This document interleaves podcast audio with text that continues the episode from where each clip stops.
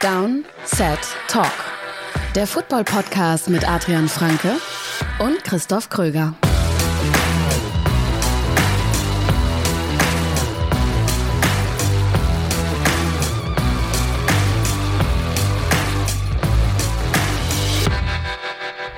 Donnerstag, 23. Februar 2023. 23.02.23. Nur 2 und 3 und 0. Ey, ist ja toll. Das ist mir gerade erst aufgefallen. Und damit herzlich willkommen zu einer neuen Folge Downset Talk. Das ist der offizielle NFL-Podcast von The Zone und Spox mit mir, Christoph Kröger und natürlich auch mit Adrian Franke. Einen wunderschönen guten Tag. Ja, äh, der Monk-Podcast ist es auch mal. Das ist wirklich, also das ist ein Monk-Datum, mhm. das passt mir ganz gut. Das fällt mir natürlich jetzt so besonders auf, weil wir diesmal wirklich erst am Donnerstag aufnehmen. Ihr werdet es mitbekommen haben, zumindest alle, die unseren Podcast, manche hören ihn ja schon nachts, kommt ja um 0 Uhr raus meistens. Äh, manche hören ihn dann morgens auf dem Weg zur Arbeit oder in der Mittagspause. Und das ging alles heute leider nicht, denn wir mussten heute unsere Aufnahme etwas verschieben. Machen wir normalerweise Mittwoch, aber aus organisatorischen Gründen ging das diese Woche nicht. Ähm, aber ansonsten ist alles wie immer, oder? Alles wie immer geplant. Wir kümmern uns heute um die Free Agents und zwar die aus der Offensive. Und das kennt ihr eigentlich schon von uns. Aber dieses Jahr gehen wir es ein bisschen anders an. Ich wollte gerade sagen, eigentlich ja nicht alles wie immer. Äh, nee, eben nicht. Eigentlich drastische Veränderungen, nein. Naja, also, also das Thema bleibt schon noch das gleiche. Genau, das Thema bleibt das gleiche. Ihr werdet natürlich auch ein bisschen ein Ranking bekommen. Ähm, aber wir können auch jetzt einfach kurz was dazu sagen, warum wir das so ein bisschen geändert mhm. haben. Ich, also, ich muss sagen, ich war die letzten ein, zwei Jahre schon nie so hundertprozentig glücklich damit, diese Top Ten zu machen jeweils. Einfach weil, also zum einen, logischerweise stellen wir nur einen Bruchteil der Spieler vor, die auf den Markt dann kommen und die relevant sind. Und von diesen zehn Spielern, die wir dann da vorstellen, oder elf oder zwölf oder wie viele auch insgesamt auch immer, häufig von denen ja dann nochmal drei, vier, fünf gar nicht auf den Markt kommen, weil Franchise-Tag, weil doch neuer Vertrag. Und ich, sowieso, ich habe mich die letzten ein, zwei Jahre schon immer so ein bisschen gefragt, da müsste eigentlich eine bessere Methode geben, um mehr, mehr Mehrwert reinzupacken für, für euch als Hörer. Und ich glaube, der Tropfen, der das Fass jetzt so zum Überlaufen gebracht hat, war die Qualität dieser Offense-Free Agency-Klasse tatsächlich. Ähm, weil wir haben uns ja auch drüber gesprochen, wir haben so ein bisschen uns ausgetauscht, wir haben unser, unser Konsens-Ranking ja gemacht. Du hast mir deine Top 10 geschickt, ich habe das dann zusammengebastelt, ähm, deine Top 15 und dann habe ich daraus eine Top 10 jeweils, eine Konsens-Top 10 gemacht. Und wir haben beide so ein bisschen gesagt, also irgendwie so ab Platz 5 mhm. ist schon so die Luft so ein bisschen raus. Ähm, und deswegen. Beziehungsweise es ist es ist halt ein bisschen egal gewesen, ja, ob der jetzt ja. Platz 7 oder Platz 9 ist. Genau, genau. Die sind schon sehr eng beieinander und auch die Plätze dahinter, hinter der hinter Position 10, so 10 bis 15, vielleicht sogar 20, ist halt mhm. schon alles sehr eng beieinander. Und es ist halt auch einfach nicht, also gerade in der Offense, wir kommen ja nächste Woche zur Defense, Defense ein bisschen anders, ähm, finde ich die Klasse besser, aber gerade in der Offense ist die Qualität halt auch einfach nicht so wahnsinnig hoch in dieser Free Agency-Klasse. Und deswegen machen wir es heute ein bisschen anders, ein bisschen Experiment auch. Ähm, ich hoffe und denke, dass ihr dadurch deutlich mehr mitnehmt, auch Richtung Free Agency dann und Richtung, äh, ja, wenn ihr dann auf die Free Agency-Klasse dann schaut und, und das alles losgeht, weil wir wollen euch ein bisschen mehr einen generellen Überblick über die Klasse geben. Das mhm. heißt, äh, wir werden jetzt dann heute eben für die Offense, wir werden die einzelnen Positionen durchgehen. Und erstmal natürlich auch, wie ihr das halt gewohnt seid, auf die Spitze gucken. Klar, das sind die interessantesten Namen dann erstmal im ersten Moment aber halt auch so ein bisschen darauf eingehen, ist das jetzt eine tiefe Gruppe, ähm, also eine tiefe Positionsgruppe auf dem Markt? Ist das eher eine ganz dünne? Sind eigentlich nur drei Spieler interessant und der Rest ist, ist irgendwie austauschbar und in dem Sinne dann halt einfach auch über mehr Spieler sprechen, die dann wirklich auch äh, auf dem Markt relevant sein werden, weil sie vermutlich nicht den Franchise-Tag bekommen oder einen langfristigen Vertrag. Das machen wir aber alles gleich. Vorher gibt es natürlich noch das ein oder andere Thema, zum Beispiel eine schnelle Frage. Quick Question. Gibt's jede Woche zum Start einer Folge, kommt von einem Supporter über unseren exklusiven Discord-Channel. Giants Manu hat nämlich eine geschickt und zwar schreibt Giants Manu, welche Teams sind Dark Horses für einen Quarterback in den frühen Runden, also im Draft, obwohl sie vermeintlich ihren Quarterback haben, wie damals die Eagles mit Hurts? Das ist eine spannende Frage. Wir haben ja letzte Woche schon so ein bisschen angerissen, zumindest welche Teams auf dem Quarterback-Markt oder am Quarterback-Markt mhm. interessiert sein könnten. Und wir haben auch, glaube ich, im Mailback, ähm, das war letzte Woche erst, ne? Wir haben im Mailback auf jeden Fall darüber gesprochen, ja, wer, ähm, wer in der ersten Runde eindraften könnte, draften wird, haben mhm. da so ein mhm. bisschen unsere Predictions abgegeben, aber wer könnte vielleicht ein Team sein, wo man es jetzt nicht unbedingt direkt erwartet, wo man jetzt nicht einen First-Round-Quarterback erwartet, mhm. aber vielleicht so Runde 2, Runde 3. Ja, der Qualifier macht es halt echt spannend, weil ohne jetzt zu weit vorausgreifen zu wollen, wir werden ja dann bald in übernächste Woche werden wir über die Draft Quarterbacks sprechen, also über die Quarterback Draft Klasse, mhm. ähm, ohne da zu viel vorweggreifen zu wollen. Aber es gibt halt in meinen Augen eine relativ klare Spitzengruppe und dann aber auch eine, eine klare Gap und eben so, also Jalen Hurts ist halt so das prototypische Prospect, woher du hattest ihn höher als ich, aber wo ich halt auch gesagt hätte, drafte den an, an Tag 2 für die Upside, vielleicht für das Potenzial. Ich war skeptischer, ob er dann auch wirklich das entfalten kann in der NFL, aber eben so der, der typische Tag 2 Quarterback, weil du eben auch so ein bisschen auf die Upside gehst. Und ich finde, die gibt's nicht so wirklich in diesem Draft. Ähm, ja, aber, aber, für die Frage ist es ja eigentlich genau. komplett irrelevant, ob du die siehst, weil genau, es reicht genau, ja genau, ein genau, Team, das in einem genau. dieser Quarterbacks einen Tag 2 Quarterback sieht. Aber so, also so bin ich es halt auch ein bisschen angegangen. Developmental mhm. auf der einen Seite eben, also ein Quarterback, den man entwickeln kann. Und aber vielleicht auch halt ein Team, wie die Frage ja auch sagt, die jetzt vielleicht schon einen Quarterback haben und ähm, sich sagen, wir wollen einfach mal gucken, was aus dem noch so werden könnte, ähm, was wir vielleicht aus dem noch rausholen könnten. Ich habe drei Teams. Ähm, mhm. Eines, das Lass mich raten, ist, das eine ist, äh, sind die Titans, oder? Nee, nee. Ich glaube, wenn die Titans was machen, dann machen sie es in Runde 1. Ich glaube, ah, wenn, okay. dann traden die in die Top 10. Ähm, ich habe das erste Team für mich hast du eigentlich ins Gespräch gebracht. Ich glaube sogar auch letzte Woche im Quarterback-Karussell. Und es sind die Patriots. Also die Patriots. Ja, natürlich. Ich, weil ich bin, ich denke, dass sie mit Mac Jones in die Saison gehen werden. Es gibt allerdings auch jetzt ja schon Gerüchte. Äh, ja, kurz nachdem wir die Folge genau, aufgenommen haben. Ja. Genau, ähm, dass sie vielleicht auch Bailey Zappi dann da auch noch mal sehen werden. Ich glaube immer noch, dass Mac Jones der bessere Quarterback von den beiden ist, aber gut, schauen wir mal. Ähm, aber die könnten so ein Team sein, was vielleicht sagt, jetzt haben wir Mac Jones noch, irgendwie dieses Rookie-Vertragsfenster, ich weiß nicht. Wir schauen mal, ob wir vielleicht einen draften können, der perspektivisch noch was machen kann. Also ähm, ich glaube, die Patriots sind für mich ein ganz klares Team, entweder einen von den beiden Jungen oder ein Veteran. Ich glaube nicht, dass sie sich noch einen dritten jungen Quarterback draften. Wahrscheinlich nicht. Also ich denke es auch nicht. Ich weiß halt nicht, ob sie bei einem Veteran jetzt wirklich finanziell so all in gehen würden, weil das müsstest du ja letztlich und, und dann wäre er ja auch der Starter irgendwo. Das Kommt doch an für wen. Also klar, wenn wir von Lamar Jackson, für einen Trade für Lamar Jackson reden, ist das eine Sache, aber von einem Jimmy Garoppolo. Ja, selbst dem musst du ja irgendwie wahrscheinlich 25 Millionen begeben oder sowas hm. der dann auf dem Markt ist. Das wäre ja schon, also auf jeden das Fall. Ist ja aber noch verhältnismäßig wenig. Verhältnismäßig ja, aber trotzdem ja ein signifikanteres Investment, sage ich jetzt mal. Hm. Ähm, ich habe mir die Vikings aufgeschrieben.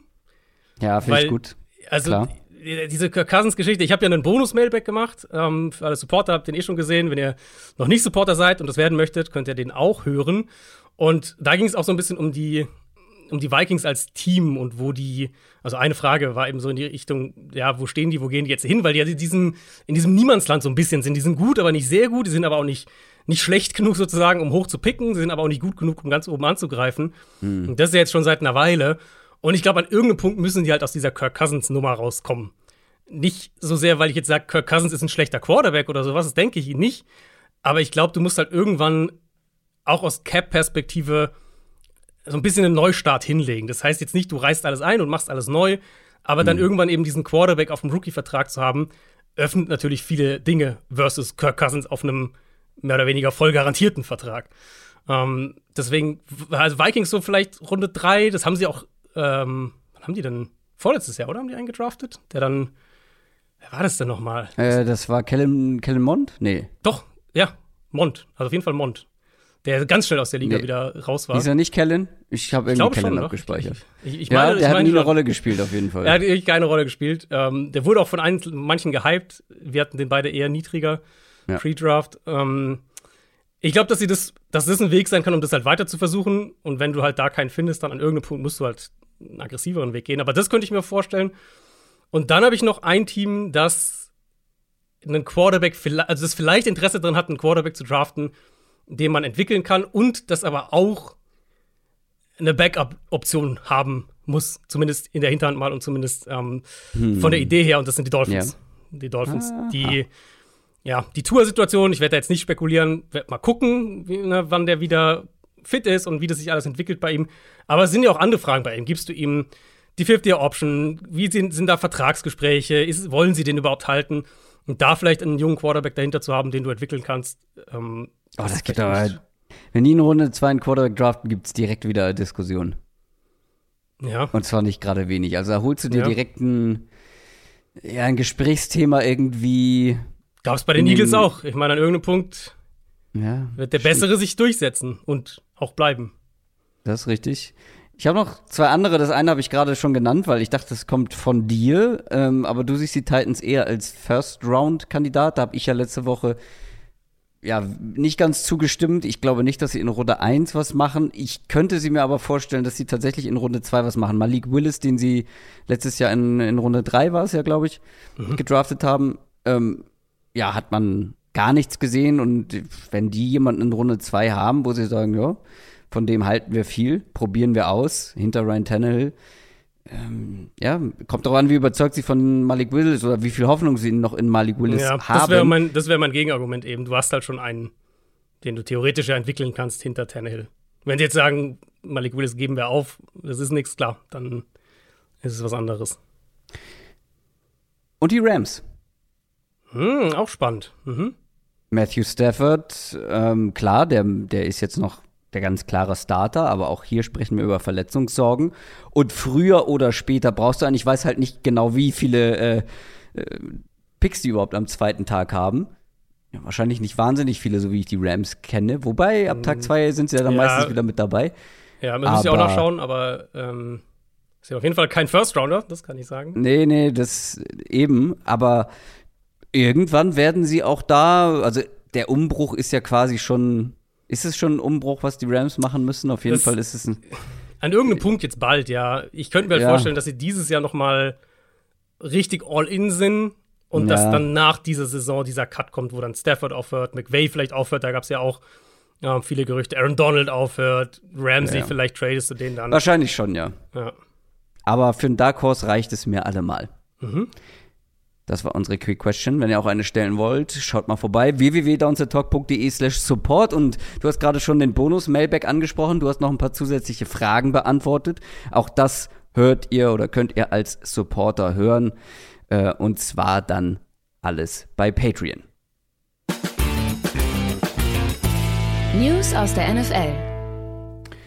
Eric Bienemy hat einen neuen Job, aber nicht so, wie viele das erwartet haben als Head Coach, sondern wieder als Offensive Coordinator. Er geht als Offensive Coordinator von den Chiefs zu den Washington Commanders. Und das ist natürlich, das hat, ist ein Diskussionsthema. Mhm, ja. Ähm, es ist kein komplett paralleler Move.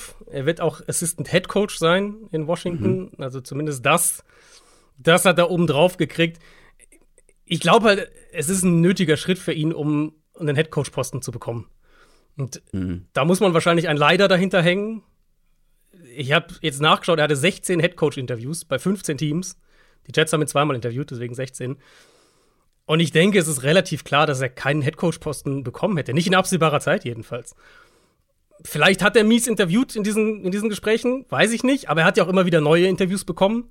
Ähm, er hat jetzt diesen Posten in Washington bekommen. Also so verheerend können die Interviews auch wieder nicht gewesen sein. Mhm. Und klar, diese Play-Calling-Sache steht halt so ein bisschen im Raum, aber also das Argument eigentlich, wir haben gesehen, dass Doug Peterson Headcoach wurde, nachdem er unter Andy Reid gecoacht hat. Wir haben das gleiche mit Matt Nagy gesehen. Ähm, wir haben es auch bei anderen Coaches gesehen, Zach Taylor, Kevin O'Connell unter Sean McVay. Und McVay ist ja auch der, der Playcaller, auch der, der Architekt, ähnlich wie Andy Reid von dieser Offense. Also stichhaltig sind dieser, diese Argumente eigentlich nicht. Jetzt wird er der klare Playcaller sein. Ähm, er wird noch mehr im Rampenlicht stehen. Natürlich ist auch hier dann ein Risiko mit dabei, weil die Quarterback-Situation in Washington ist unklar. Da wird jetzt viel Druck drauf sein, viele Augen werden da jetzt drauf sein. Was, was macht Bienemy weg von Andy Reid? Wie schnell hat er eine gute Offense? Und es kann natürlich, das, die, das Risiko ist auf jeden Fall da, die Gefahr ist auf jeden Fall da, dass er halt eine Offense jetzt nicht ganz so eine ganz überzeugende Offense hat, einfach weil er halt nicht den Quarterback vielleicht hat, in dem Fall. Mhm. Um, ähm, und das macht halt diesen Move auch nochmal so, auch so im zweiten Gedankengang irgendwie so ein bisschen, ja, das ist schon nur so ein bisschen bitter, weil jetzt, jetzt muss er sich sozusagen noch mal woanders beweisen. Bei einer schlechteren Franchise mit einer deutlich schlechteren Quarterback-Situation und durch und diese, diese extra ja, wie soll man sagen, diese, diese extra Nachweise seiner Qualität, die mussten halt die anderen nicht machen. Peterson, Matt Nagy oder die anderen, die ich gerade genannt habe. Ja, wenn er hier überzeugt. ja andere, also wenn du dir jetzt mal anguckst, wer bei den Eagles direkt halt gefühlt nach einem guten Jahr einen Job bekommen hat. Genau, genau, ja. Also wir sehen das ja immer wieder. Also als Head Coach. Also, genau, ja, wir sehen das ja immer wieder. Ähm, auf der anderen Seite, aber das ist halt das Problem. Ja. Das ist halt wirklich dieses Schattenproblem, glaube ich. Und deswegen ist bei mir das Unverständnis nicht ganz so groß wie bei anderen, was ich zumindest auf Social Media gelesen habe. Ähm, also ich kann es irgendwie schon verstehen, weil es scheint ja offensichtlich zu sein, dass, dass Teams des Franchises nicht so richtig davon überzeugt sind, dass er das auch alleine kann. Und du musst diesen Schritt gehen, um es zu beweisen. Dass es jetzt Washington geworden ist, ist definitiv, da stimme ich dir zu, alles andere als optimal. Das ist eine unnötig schwere Aufgabe, glaube ich. Also ich glaube, er muss diesen Schritt halt gehen, um es zu beweisen, aber ich, ich ich finde halt schon, dass es da mitschwingt, dass die Parameter für ihn anders sind als für andere Kandidaten. Und damit kann ja jeder machen, was er will mit der Aussage und die anders gewichten, wie er will. Aber er hat ja, ja, in all den Jahren jetzt bei den Chiefs, und auch wenn du jetzt hörst, wie Andy Reid über ihn spricht, wie Patrick Mahomes über ihn spricht, er hat ja in all den Jahren bei den Chiefs jetzt nicht mehr oder weniger, wenn dann eher mehr, aber sicher nicht weniger gezeigt, dass er bereit ist für diesen nächsten Schritt, als eben Matt Nagy oder als ein Doug Peterson damals. Und Vielleicht, ne, ja. vielleicht sind die Interviews ein Thema, vielleicht ist seine Vergangenheit auch ein Thema. Er hat ja mal vor, vor jetzt doch einigen Jahren hat er auch mal Probleme mit dem Gesetz gehabt. Keine Ahnung, ob sowas noch mit reinspielt.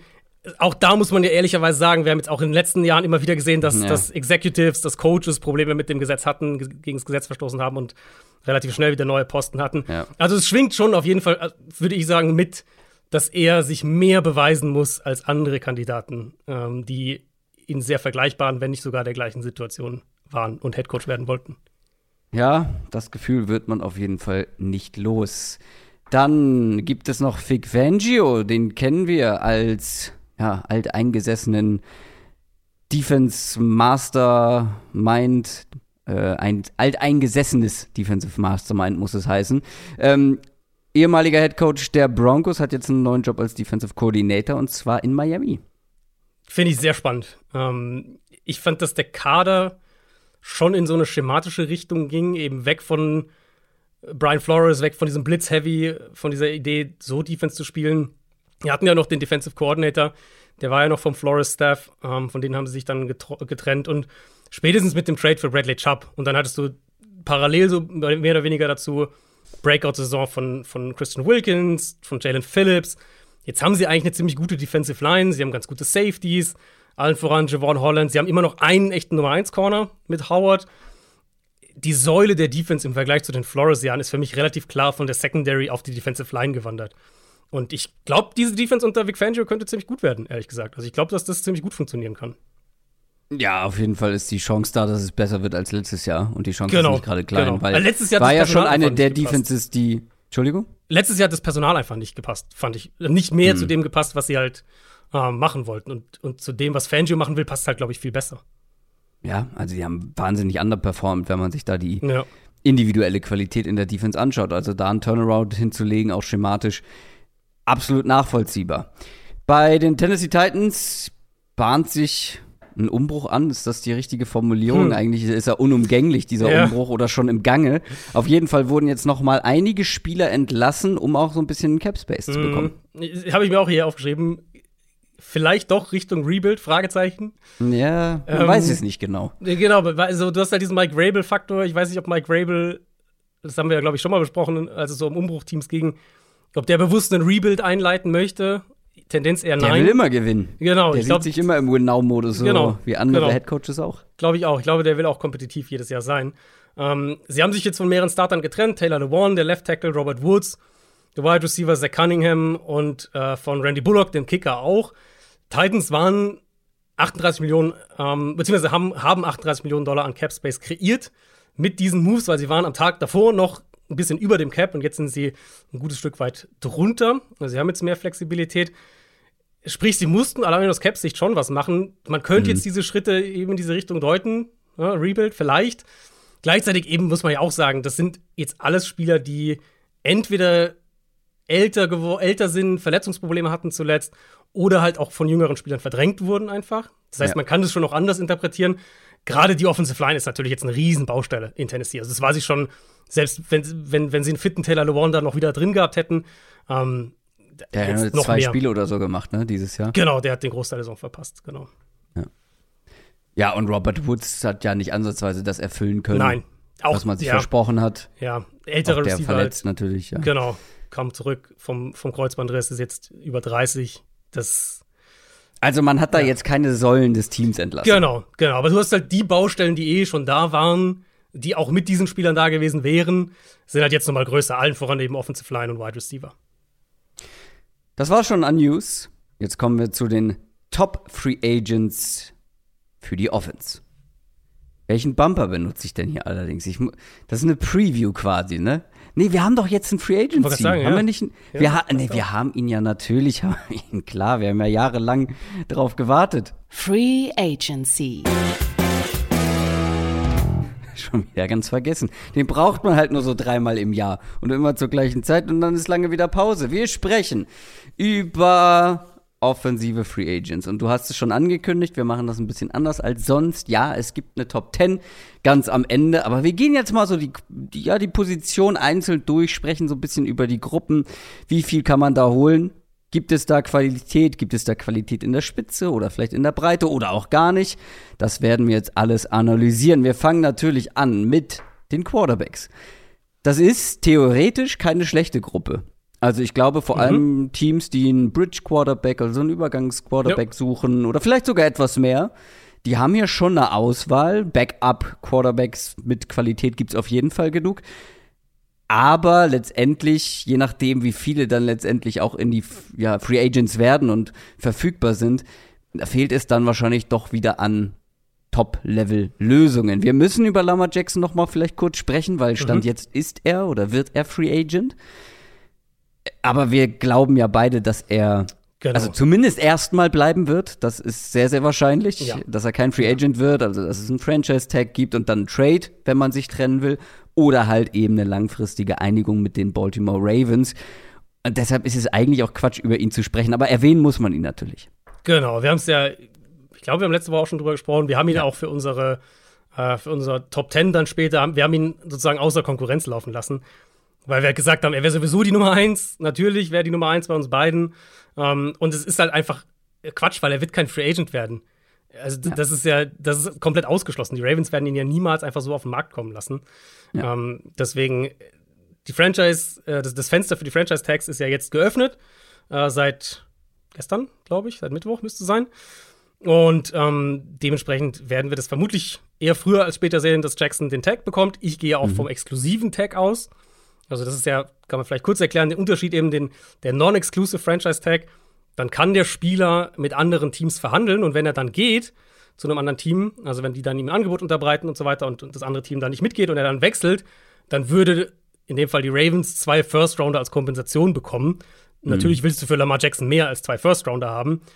Dementsprechend werden sie ihm den exklusiven Tag geben und mit dem hätte er dann schon mal, äh, das ist glaube ich für Quarterbacks sind das über 40 Millionen äh, für die kommende Saison. Sprich, und die sind garantiert. Also, wenn er den exklusiven Tag unterschreibt, kriegt er auf jeden Fall, ich glaube, es sind 44, 43, 44 Millionen für die kommende Saison. Ähm, und da, das ist dann die erste Ausgangslage. Und von da an gehst du dann entweder halt in Trade-Gespräche oder mhm. er spielt unter dem Tag.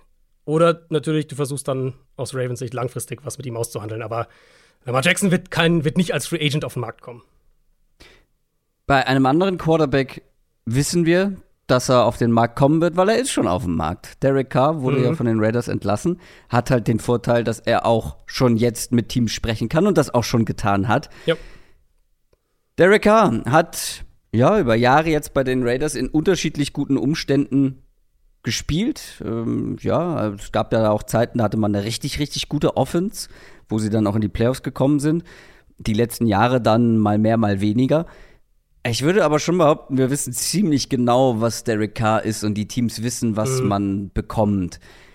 In, ich bin ja immer etwas kritischer bei, bei Derek mhm. Carr. Ich sage trotzdem, es ist ein guter Quarterback, aber mhm. halt nicht so, dass ich glaube, dass er ja auch eine schwache Offense schultern kann, dass er sie in den Rucksack ja. stecken kann und tragen ja. kann durch eine Saison, weil das haben wir so eben noch nicht gesehen. Ja. Dafür macht er auch zu viele individuelle Fehler. Und ich glaube halt, dass du absolute Top-Umstände brauchst, damit du mit Derek Carr wirklich sehr erfolgreich spielen kannst. Trotzdem, wenn Lama Jackson, wie wir es erwarten, nicht hier in die Free Agency kommt, ist er definitiv einer der absolut interessantesten Quarterbacks auf dem Markt. Ja, genau. Also wir wissen ja schon von zwei äh, Team-Meetings, Jets jetzt das letzte und Saints ja davor. Jets, was man so hört, lief ja auch sehr, sehr gut wohl. Ähm, ich habe es mir ähnlich aufgeschrieben wie du. Derek Carr ist halt irgendwo zwischen Quarterback 12 und 15, wenn man jetzt Rankings machen würde. Wir wissen, dass er nicht der Treiber hinter einer Top 5 und wahrscheinlich nicht mal hinter einer Top 10 Offense sein wird. Aber er ist ein Quarterback, der in der Offense mit, mit guten Grundlagen, natürlich je besser die Grundlagen sind, desto, desto besser logischerweise, mhm. aber sagen wir mit guten Rahmenbedingungen, mit genug Stabilität, ähm, der, der kann er halt einen Floor geben. Und insofern einen Floor geben, als dass dann daraus eine Top 10 Offense werden kann. Und das sehe ich halt potenziell auch ähm, bei den Jets zum Beispiel, die sicher noch mal was für die Offensive Line machen werden. Weiß nicht, mit Kai Beckton, da kannst du dich wahrscheinlich nicht drauf verlassen. Aber dass du da noch mal investierst, Playmaker haben sie, das haben wir letzte Saison gesehen. Und die brauchen ja keine Elite Top 5 Offense. Die werden noch mal eine sehr gute Defense ja. haben, denke ich. Und mit Derek Carr sind dann zumindest die Grundpfeiler da, um zu sagen, hey, wir haben hier einen, einen soliden Quarterback, einen verlässlichen Quarterback. Wir können vielleicht die zehntbeste Offense der Liga stellen. Und das, das sehe ich halt in ihm. Ich glaube, er kann ein guter Ballverteiler sein. Er, wir haben auch gesehen von ihm, er kann ein guter vertikaler Perser sein. Ähm, wenn, wenn das Scheme ihn sozusagen dahin führt. Phasenweise. Genau, phasenweise. Er wird nicht ich viel kreieren. einmal noch mal eingrätschen. Ja. Weil das Interessante ist gerade, als du gesagt hast, solider Quarterback, habe ich gesagt, jo, würde ich mitgehen. Als du dann aber ähm, zuverlässiger Quarterback gesagt hast, da bin ich so ein bisschen zusammengezuckt, weil Derek Carr ist für mich kein zuverlässiger Quarterback. Also, also du musst ja dann vergleichen mit einem Quarterback, den du jetzt zum Beispiel ein Tier darunter hättest. Weißt du, ich meine? Also du müsstest ja sozusagen ein, du müsstest ja ein Tier weiter ja. runtergehen und sagen, äh, er ist halt verlässlicher als nimmst du irgendwie also, also nehmen wir, nehmen wir Jacoby, Br Jacoby Brissett zum Beispiel ist Jacoby Brissett. Ah, nee, das würde ich nicht. Der ist halt, der ist halt, also Derek Carr ist insgesamt besser, um, um, ein, um ein Vielfaches. Aber Derek Carr macht halt, finde ich, im Vergleich deutlich mehr Fehler. Oder? Da würde ich, glaube ich, nicht mitgehen. Also, Preset gibt funktioniert auch gut in der Offense, aber da hätte ich Carr doch noch mal eine gute Stufe drüber. Also ja, unterm Strich sowieso, gar keine Frage. Aber auch in puncto Zuverlässigkeit. Na, also Carr ist für mich so, wenn ich jetzt das ranken würde, wie gesagt, Quarterback 12 bis 15, das ist dann so ein, ein Tier irgendwie mit Kirk Cousins zum Beispiel. Ich hätte ihn hinter Cousins, Cousins hätte ich ein bisschen höher, ich aber ungefähr sagen. Also, also genau, Cousins wäre dann mhm. bei mir wahrscheinlich Quarterback 12 oder so mhm. und Carr halt 14, 15. Aber so okay. grob in der Range hätte ich ihn. Und das Problem ist halt, oder die Gefahr also, eben mit, ja. mit, diesen Quarterbacks ist eben, was wir ja gerade eben schon hatten bei der Quick Question. Wenn man einen Quarterback wie Carr verpflichtet, dann muss man als Team proaktiv verhindern, dass man sich zu sehr in diese Quarterback-Mittelklasse reinmanövriert und dann irgendwann nicht mehr richtig rauskommt, so wie die Vikings mittlerweile. Und ich finde, das muss halt der Vertrag widerspiegeln, den du ihm gibst, also dass du dass man als Team einigermaßen zeitnah rauskommt, auch wieder aus dem Vertrag. Und es muss auch die Quarterback-Strategie irgendwo widerspiegeln. Sprich, wenn man jetzt zum Beispiel einen Quarterback im Draft mag, dann sollte jemand wie Derek Carr nicht verhindern, dass man diesen Quarterback draftet. Deswegen, das ist natürlich so ein bisschen Balance, sagt, ich denke trotzdem, dass er gerade für ein Team wie die Jets absolut Value hätte, weil er das Team halt kompetitiv macht auf einem Level, dass die eben Playoffs spielen können. Wichtig ist halt, dass er eben nicht dass du dich nicht drei Jahre fix an ihn bindest oder sowas. Ich habe übrigens spaßeshalber mal nachgeguckt, wie Jacoby Brissett und Derek Carr in Sachen Turnover-Worthy Play Rate unterwegs sind. Ja, Jacoby Brissett 0,2% besser. über, über die ganze Karriere wohlgemerkt. Stark. Naja, schon eng beieinander, gebe ich zu. Ähm, ja, aber was bezahlt man so einem Mann? Also, das ist, die Frage. das ist die Frage. Ist halt die Salary-Frage. Also, ja, mhm. das ist ein guter, aber nicht überragender Quarterback. Und das Problem ist halt meistens, dass die Quarterbacks selber sich deutlich höher sehen und nicht bereit sind, dann irgendwie so einen, ja, so einen, so einen, so einen Durchschnittsvertrag zu unterschreiben. Mhm. Wo, wo wäre deine Grenze für Derek Carr? Jetzt aber einfach im Vakuum, ja. was, einfach mal durchschnittliches Gehalt im Vakuum. Das war ja eine Storyline, die ich letzte Woche auch im Mailbook kurz angesprochen hatte, ob wir jetzt mit dieser Free Agency, wir kommen ja gleich noch ja, zu ein, genau. Namen, ob wir so eine Quarterback-Mittelklasse wirklich bekommen. Und genau da würde ich Carr halt einsortieren. Also wenn ich ein Team bin, wenn ich die Jets zum Beispiel bin, dann würde ich Carr nicht mehr als 35 Millionen im Jahr geben wollen. Und eben mit, ne, mit einer Dealstruktur, dass ich nach zwei Jahren wieder rauskomme. Das wäre so grob mein Ziel jetzt. Da gibt es natürlich dann viele Feinheiten und du kannst dann wissen wir alle, cap-technisch und mit Boni und so weiter sehr, sehr viel, kann es sehr unterschiedlich aussehen, aber das wäre so grob mein Ansatz. 30 bis 35 Millionen im Jahr, nach zwei Jahren wieder raus können. Ja, ich glaube, ich würde ein bisschen höher gehen, aber nicht viel. Zwei Jahre finde ich gar nicht so schlecht. Ich, meine Grenze, die ich mir aufgeschrieben habe, sind 38 Millionen. Das macht dann jetzt auch keinen Riesenunterschied mhm. mehr zu deinen ja. 35. Ähm, bei Pro Football Focus gibt es ja immer extra Experten dafür, die ja so eine äh, so eine Contract Projection mm, abgeben, ja, also ja. eine Vorhersage, was könnte der Vertrag sein, den er letztendlich bekommt. Da liegt er bei auch zwei Jahren übrigens und nur 30 Millionen. Das würde ich machen. Genau, da, genau, das finde ich, das wäre, wenn die Jets das machen, wir reden jetzt über die Jets, weil die wären halt der logischste Fit, es müssen nicht unbedingt die Jets sein im Endeffekt, aber wenn die Jets das machen, das würde ich absolut gutheißen, weil ich glaube, es liegt auch Value darin, als Team kompetitiv zu sein. Selbst wenn du halt sagst, okay, wir sind in der AFC, wir, das wird sehr, sehr schwierig, schwierig, da jetzt einen Playoff-Run hinzulegen und irgendwie einen Super Bowl einzuziehen. Aber es liegt, glaube ich, halt trotzdem Value für ein Team auch drin, kompetitiv zu sein. Eben, wie gesagt, mit dem Sternchen dahinter, sich nicht zu sehr dann in diese, auf diese mhm. Quarterback-Schiene dann da einzuschießen und, und nicht rauszukönnen mehr. Ein anderer Quarterback, der ja wahrscheinlich nicht auf den Markt kommt, ist Geno Smith, der für mich ja, in Sachen Ranking, glaube ich, so auf Augenhöhe agiert mit Derek ja, Carr. Ja. Deswegen äh, packe ich ihn direkt mal hier hinten dran. Ja, wir brauchen die Story, glaube ich, nicht nochmal erzählen, aber der kam wirklich so aus dem Nichts bei Seattle und ich kann mir aber vorstellen, dass es bestimmt nicht leicht ist für die Seahawks oder gegebenenfalls für andere Teams, sich hier zu überlegen, ja, wie, wie schätzt man jetzt sowas ein? Wie viel zahlt man so einem Geno Smith, der seine ganze Karriere über eigentlich irrelevant war und dann plötzlich richtig, richtig gut spielt?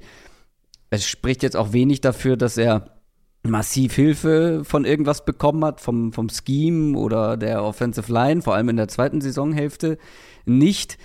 Und trotzdem finde ich, dass so eine außergewöhnliche Leistungsexplosion gleichzeitig dann mit so einer leichten Regression in der zweiten Saisonhälfte dass ich da nicht komplett ohne Zweifel bin mhm. und nicht sage, hier Gino, komm, du kriegst jetzt hier fünf Jahre 40 Millionen. Ja.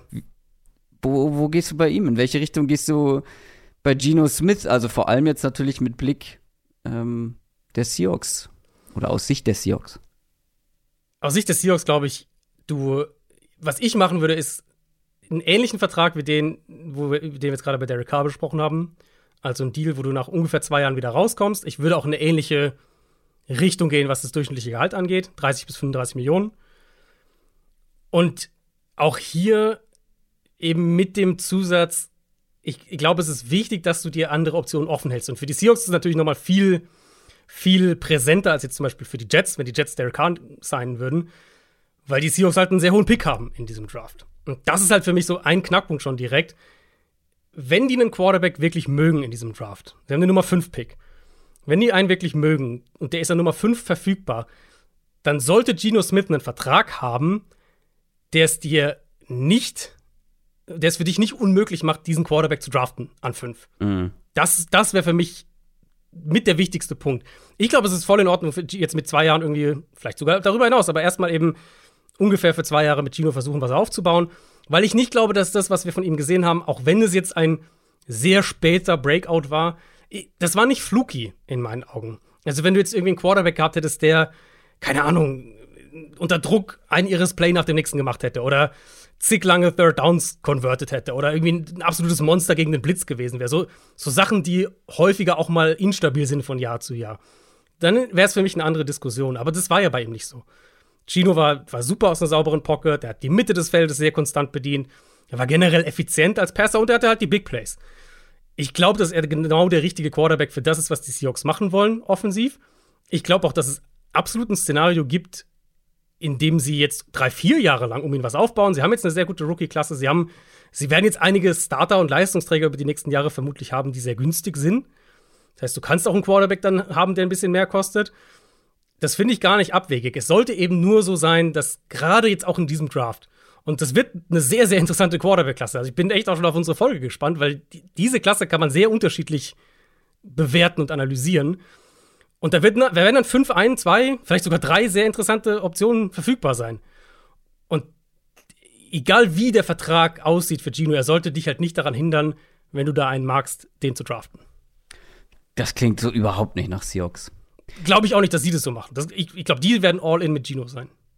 Und nach hinten traden oder den besten Spieler nehmen, den sie ja. bei sich auf dem Board haben, Denk der kein auch. Quarterback ist. Wahrscheinlich Defensive Line. Das wäre meine ja. Vermutung, ja.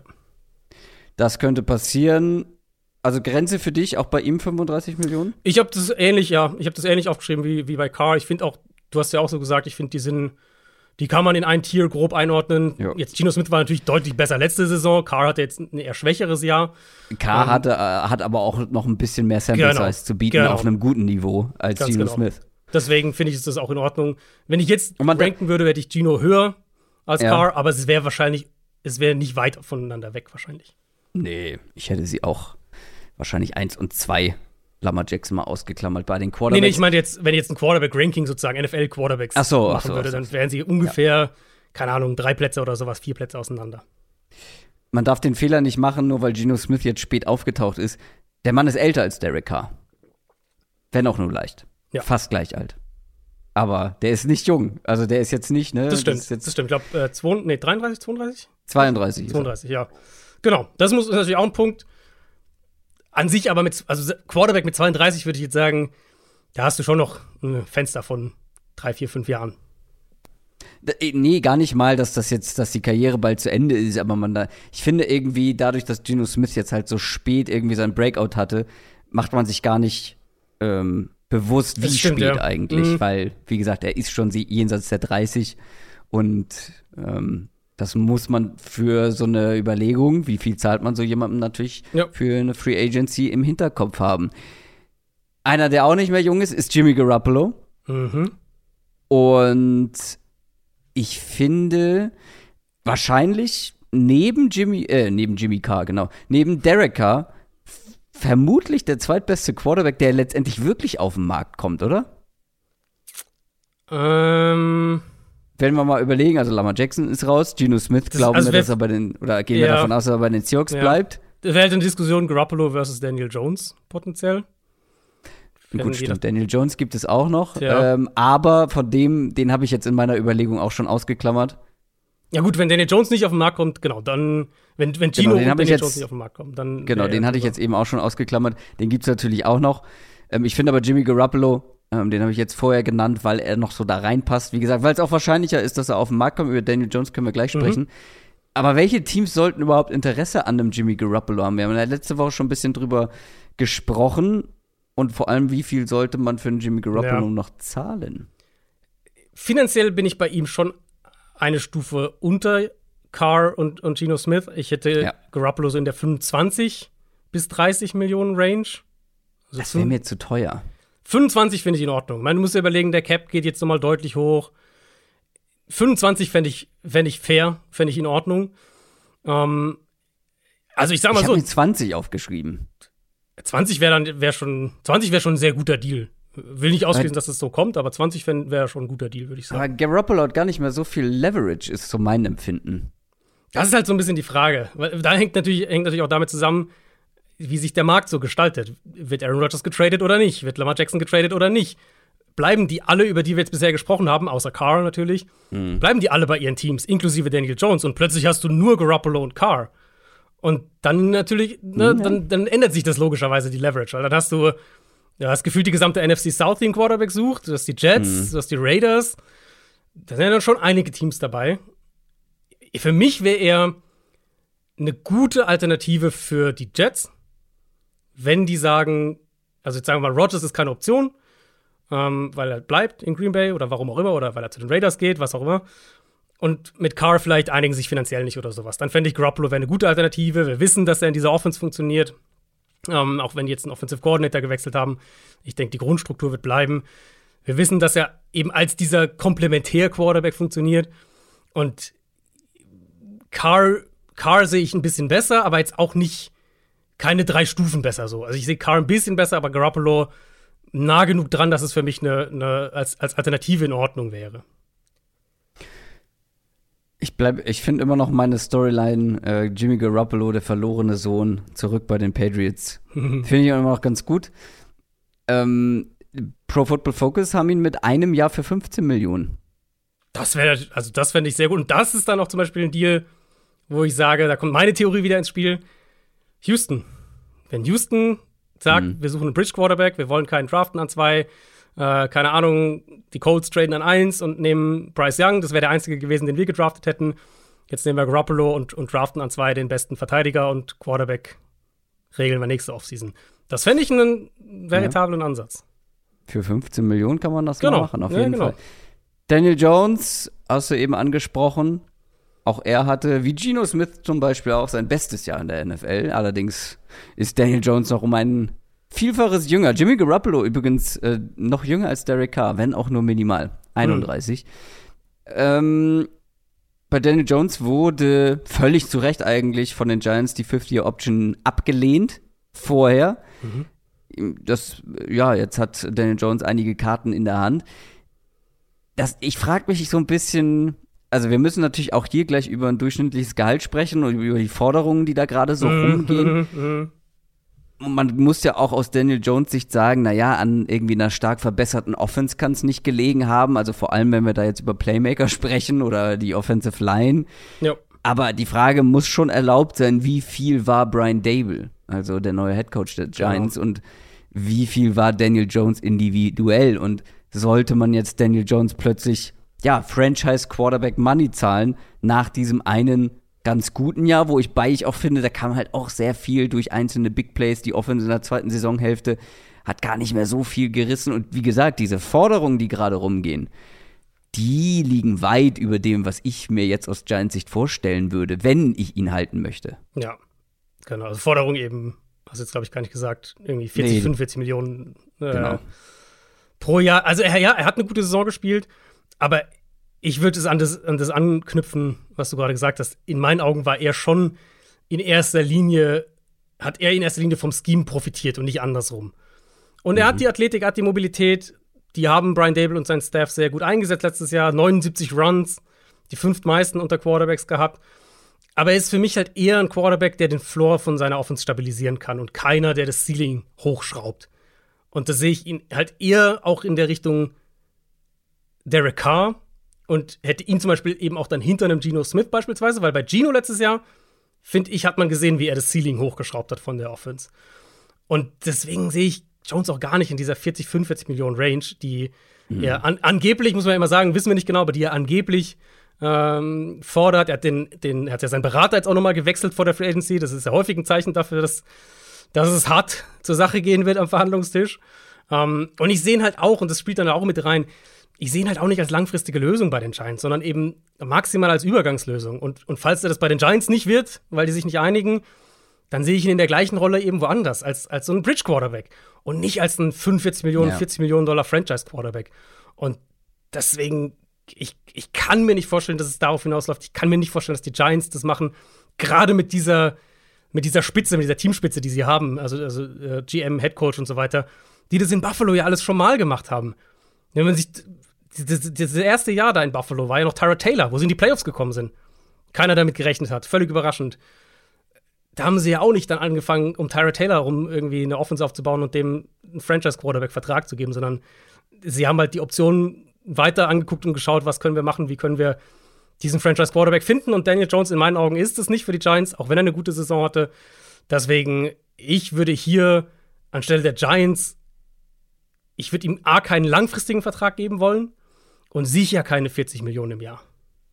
Ja, vor allem bei 40 Millionen, da bist du ja nah dran an einem Josh Allen oder keine Ahnung, da bist du im Dak Prescott-Niveau. Mhm. Das wird der schon verlangen, da bin ich mir ziemlich sicher, aber verdient hätte ja, die Frage er das ist natürlich, in meinen wie, Augen nicht. Wie vehement er das verlangt. Also verlangt er das wirklich oder sagt er, das hätte er gerne und aber mit 35 ist er auch zufrieden? Ja, mit 35 könnte man auch zufrieden sein, aber das ist ein anderes Thema. Hast du noch, ich habe ich hab noch einen, über den ich unbedingt sprechen wollen würde. Okay. Hast du noch so ein paar. Ja, ich habe. Ich weiß nicht, ob man da schon von Sleepern sprechen kann, aber so ein paar Namen noch, die jetzt nicht zur Top-Gruppe gehören. Weil ich finde, nach diesen Namen gibt es einen kleinen Cut. Absolut. Nee, absolut. Also ich würde sogar sagen, einen deutlichen Cut. Ich finde, danach hast du mhm. noch äh, Preset, den hast du ja schon angesprochen.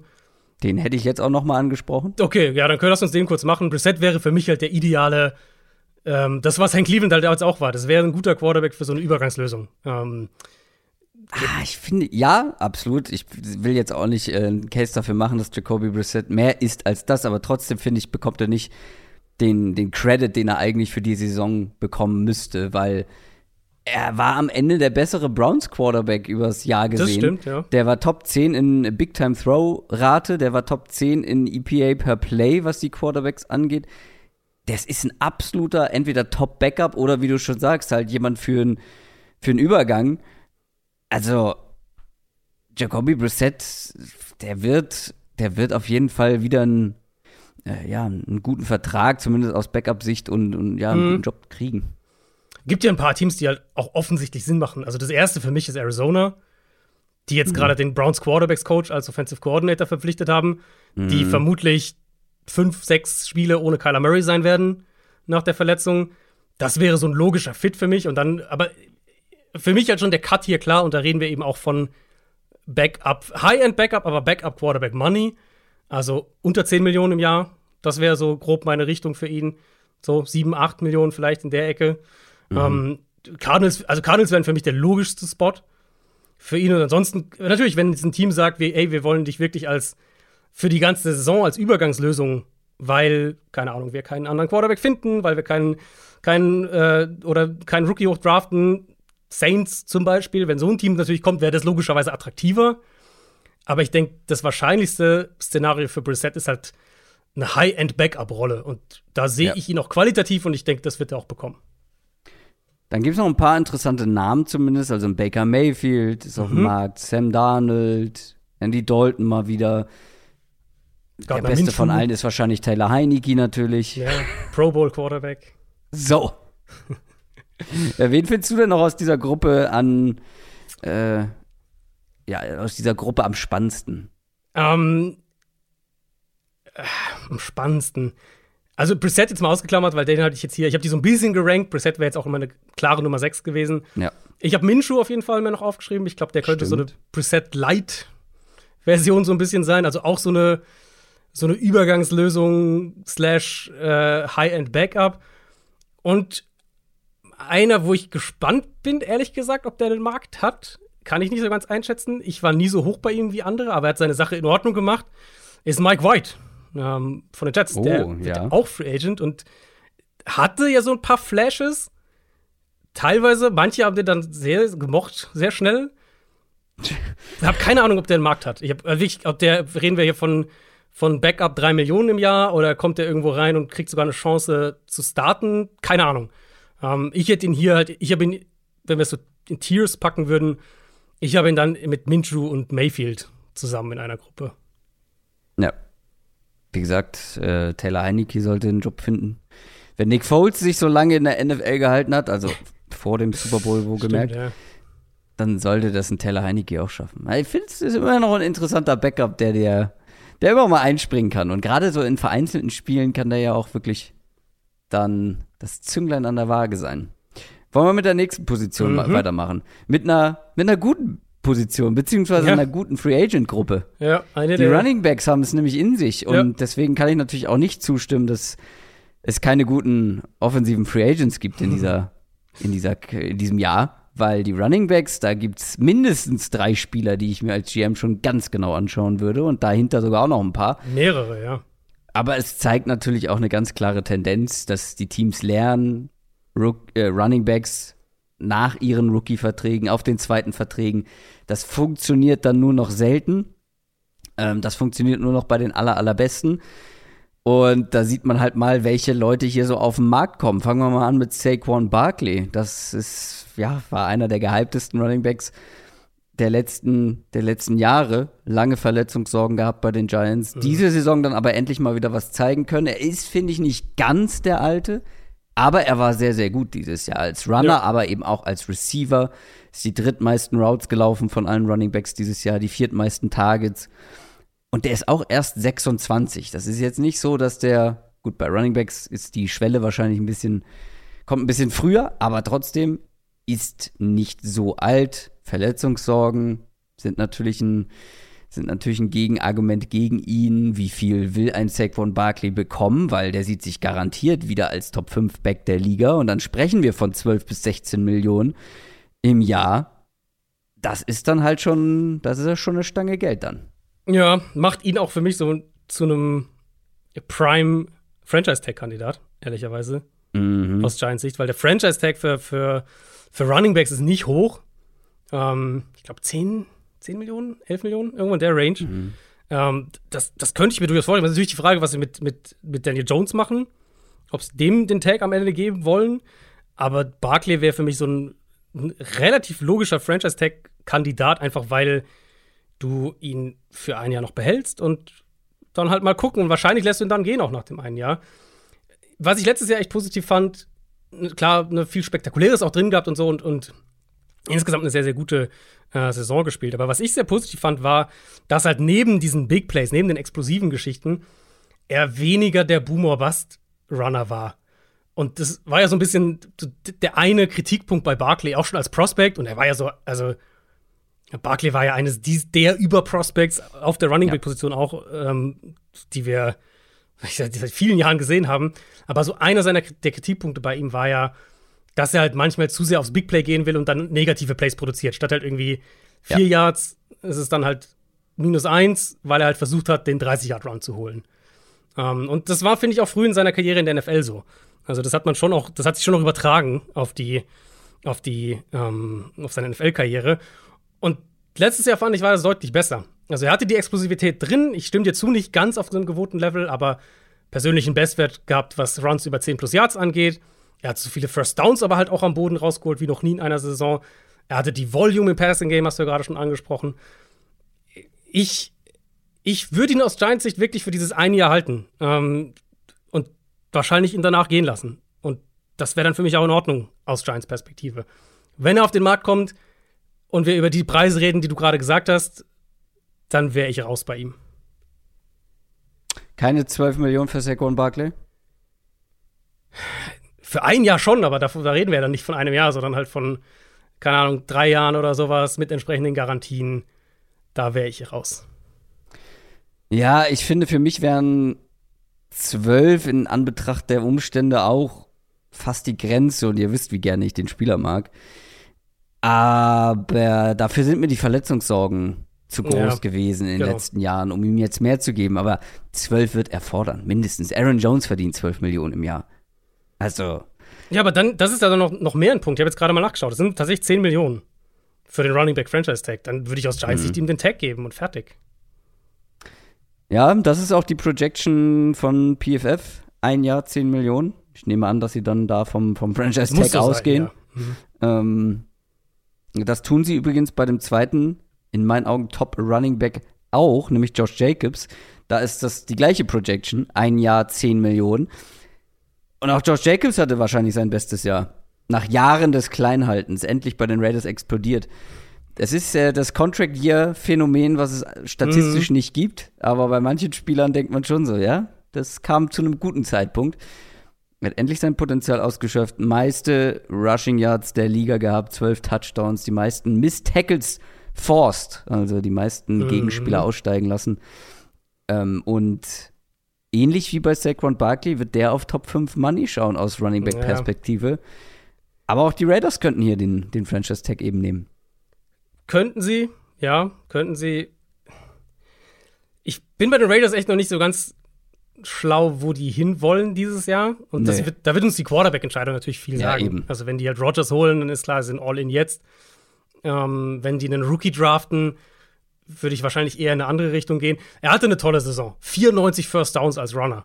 Kein mhm. anderer hatte 70. Also die mhm. Diskrepanz mhm. da, er hat natürlich auch eine riesen Volume abgerissen, aber das ist ja alles hinter einer miesen, oder was heißt miesen, aber nicht guten Offensive Line. Mhm. Ähm, die größte Frage bei ihm ist halt schon so ein bisschen in die Richtung, war das jetzt eine, war das jetzt eine, eine Outlier-Saison? So, dieses Spieler im Contract hier war das jetzt einmal und, und nächste Saison ist wieder mehr wie davor.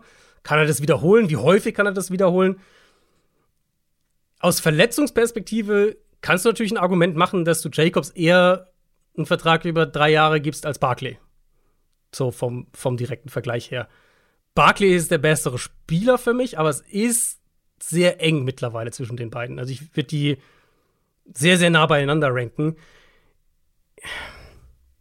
Ich glaube schon, dass der Tag denkbar ist, aus Raiders Sicht, dass es eine Option ist, gerade wenn sie jetzt kurzfristig, wenn sie jetzt einen Quarterback holen wie Rogers ähm, oder, oder, ja, sagen wir einen Veteran einfach jetzt nochmal holen. Ich könnte mir ihn aber fast eher auf dem Markt vorstellen als Barkley, glaube ich. Ja, und bei ihm, aber ihm würde es ja auch keine 12 Millionen zahlen und auch bei ihm glaube ich, dass er in diese Richtung gehen will. Er ist noch mal ein glattes ja. Jahr jünger als Saquon Barkley. Mhm. Das ist auch nicht gerade unwichtig. Er war ja auch später, ähm, war ja auch später im Draft, ne? Stimmt, also, war ein Jahr später im genau. Draft, genau. Hat halt die 50 Option nicht, äh, nicht gezogen. Die wurde abgelehnt. Ähm, ja, also bei Josh Jacobs ist ein ähnliches Gefühl bei Saquon Barkley. Saquon Barkley sehe ich halt immer noch das das, was möglich ist, etwas höher, gerade mit seinen Qualitäten als Receiver. Aber Josh Jacobs ist ein so guter Runner. Bin gespannt, was mit ihm passiert. Also ich habe überhaupt noch gar kein Gefühl. Und aus Raiders ja. Sicht würden die 10 Millionen jetzt nicht wehtun, aber da bin ich ja eh der Meinung, du solltest, du sollt, also es wäre eigentlich absurd, in dieser Division jetzt auf All-In zu gehen, aber wahrscheinlich werden sie es ja. machen und dann brauchen ja. sie eigentlich auch einen Josh Jacobs. Ich vermute auch, dass sie in die Richtung gehen. Und dann könnte ich mir das mit dem Tag schon vorstellen. Wie gesagt, der Tag halt für Runningbacks, gerade wenn du jetzt über, über diese Top-Runningbacks sprichst, der Tag ist ja nicht so schlecht aus Teamsicht. Nö. Es ist relativ günstig. Du hast ihn noch mal ein Jahr, höchstwahrscheinlich, in beiden Fällen würden, würden sie ihn danach dann gehen lassen. Aber das ist ja, also für, das ist in Ordnung aus Teamperspektive.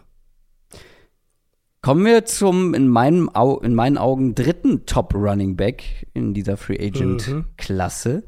Und gemessen an dem, was du wahrscheinlich für ihn zahlen musst, der spannendste, Tony Pollard. Ja. Das ist nämlich einer, der vielleicht nicht Top 5 Running Back Money verlangen kann. Aber in meinen Augen ist er nicht so viel schlechter als die anderen beiden, über die wir gerade gesprochen haben.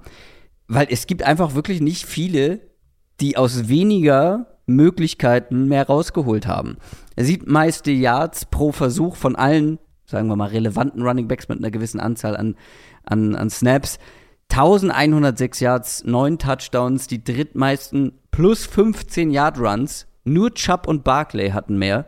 Drittbeste Breakaway Percentage. Bei 43 Prozent mhm. seiner Runs waren, waren es plus 15 Yards. Also 15 Yards oder mehr. Das ist ein absurder Wert. Ja. Und ähm, wie gesagt, ich glaube nicht, dass du für ihn so wahnsinnig viel zahlen musst. Und was man ja auch dazu sagen muss zu der Stat, die hatte ich mir auch rausgeschrieben äh, Chubb und Barkley, die hatten jeweils beide auch über 100 Runs mehr als Pollard. Also ja, die hatten auch ein paar 15 plus, also Big Plays mehr am Boden, aber die hatten auch jeweils ja. 100 Runs mehr. Ähm, die meisten Yards nach Kontakt pro Run unter allen Backs mit mindestens 190 Runs, der war es schon, es war schon eine richtig, richtig gute Saison und er ist eben mit der Dynamik, der Explosivität, auch mit Qualitäten als Receiver, er ist halt schon genau die Art Running Back, wo ich auch sagen würde, da bin ich bereit, ein bisschen was zu investieren, weil er ja. der Offense eben Big Plays kreieren kann. Jetzt muss man natürlich die Verletzung noch mit reinrechnen bei ihm. Das wird Stimmt. Richtung Free Agency natürlich schon ein bisschen ein Faktor sein. Das ist jetzt kein Kreuzbandriss oder sowas, aber äh, Wadenbeinbruch, was meine ich, meine ich, im Playoff-Spiel. Das heißt, das, das wird ein Faktor sein. Der andere Faktor bei Pollard ist der, dass er noch nie eine Regular Season mit mehr als 200 Runs hatte. Also, das, wir haben ihn noch nicht gesehen mit so einer Workload, wie sie jetzt zum Beispiel Jacobs in der vergangenen Saison hatte. Und wenn du ihn jetzt bezahlst in der Free Agency als Team, dann willst du logischerweise ihm auch diese Workload geben. Ja. Also das wäre vielleicht noch so ein Faktor. Aber ich bin voll bei dir. Ich glaube auch, dass er von, aus diesem Trio der beste Value sozusagen sein könnte, weil ich, ja. ich auch denke, dass er mehr so in der, jetzt gehen wir mal weg vom Franchise-Tag und sagen wir mehr so in der 8 Millionen pro Jahr Range landet, irgendwo da. Würde ich sofort machen. Das, genau, wenn du dann halt einen Vertrag hast, wo du sagst, äh, keine Ahnung, der hat halt Garantien über zwei Jahre und acht Millionen pro Jahr. Das sehe ich auch voll in Ordnung für ihn. Weil er ist halt wirklich ein Playmaker. Glaubst du, er kommt auf den Markt? Es gibt ja die Gerüchte in Dallas, dass sie jetzt vielleicht doch Sieg Elliott, äh, dass sie den entweder zu einer, zu einer Gehaltskürzung zwingen wollen oder ihn ansonsten vielleicht doch entlassen, sich von ihm trennen. Dann wäre er, dann, dann wäre er ein Kandidat, um da zu bleiben. Ich, ich glaube, er kommt auf den Markt. Hm, dann wird es sehr interessant. Es gibt noch ein, zwei Namen, über die man sprechen sollte. Miles Sanders vielleicht noch kurz. Mhm. Miles Sanders ist für mich Derek Carr als Running Back. gut, aber gut, halt ja. nicht ja, überragend. So. Ich sehe es, ja. Hat halt das Skillset für einen Three-Down-Back, war aber meistens im Committee bei den Eagles. Sieht halt auch nicht so gut aus, wenn Kenneth Gainwell äh, einfach ja, besser genau. spielt als du zum Schluss der vergangenen Saison hinter der besten Line der Liga. Mhm. Verletzung bei Miles Sanders immer wieder ein Thema gewesen. Deswegen, also bei mir ist der nicht besonders hoch im Kurs. Nee, das sehe ich auch so. Er hat jetzt natürlich ein hohe Volume auch gehabt auf die Saison gesehen. Platz 3 in Rushing Touchdowns unter Running Back. Platz 5 in Rushing Yards, Platz 3 in ja, First Downs und so. Kommt halt auch viel, weil diese Offense auch genau. sehr viel kreiert hat. Genau, so habe ich das auch mir aufgeschrieben. Und ich mochte ihn eigentlich ja sogar pre-Draft. Das war ein Running Back, den ich ganz gerne mochte vor seinem Draft. Mit der Athletik eben, äh, auch mit dem Stil als Runner, mit dem, was er vielleicht als Receiver machen kann. So ganz hat sich das nie auf sein Spiel in der NFL übertragen. Und ich habe es mir auch so aufgeschrieben. Natürlich die Line, auch Jalen Hurts darf man hier nicht vergessen, wenn du einen Running Quarterback hast, das öffnet dir als Running Back auch immer viele Möglichkeiten.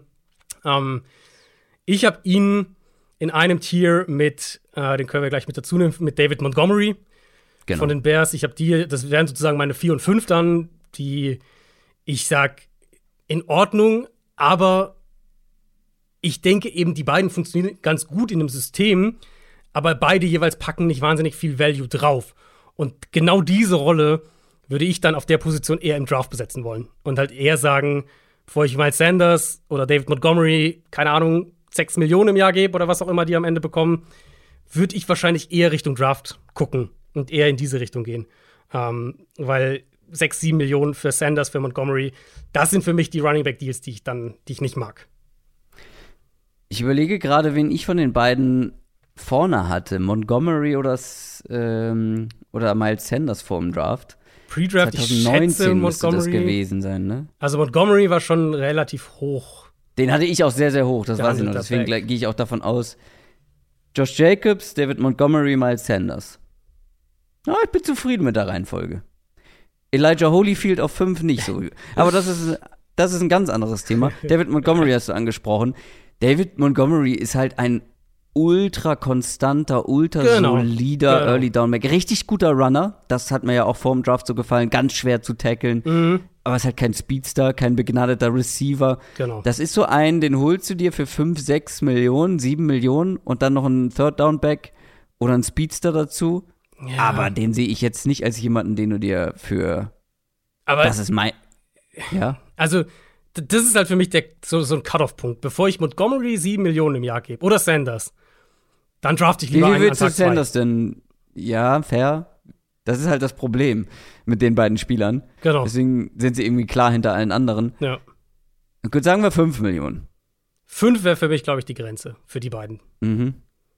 Mehr als 5 ja. würde ich nicht bezahlen wollen. Für, für das beiden. Ding ist, bei Miles Sanders brauchst du jemanden in der Hinterhand, der einspringt, wenn Miles Sanders verletzt ist. Und bei Montgomery brauchst du jemanden, der dir noch irgendwie eine andere Facette gibt mhm. im Backfield. Ja, und auch da haben also wir es ja, also bei beiden haben wir es ja gesehen, die vergangene Saison, dass wenn der vermeintliche Backup oder die Nummer 2 oder wie auch immer reinkam, Herbert, Khalil Herbert bei den Bears ja. Äh, und, und Gainwell bei den Eagles, dass die besser aussahen. Was ja. uns ja auch ein bisschen was einfach darüber sagt, dass das keine Runningbacks sind, die in meinen Augen einen maßgeblichen Unterschied machen. Ja. Und deswegen hätte ich da einen ja. relativ harten Cut auch, wo ich sage, über die Summe gehe ich nicht.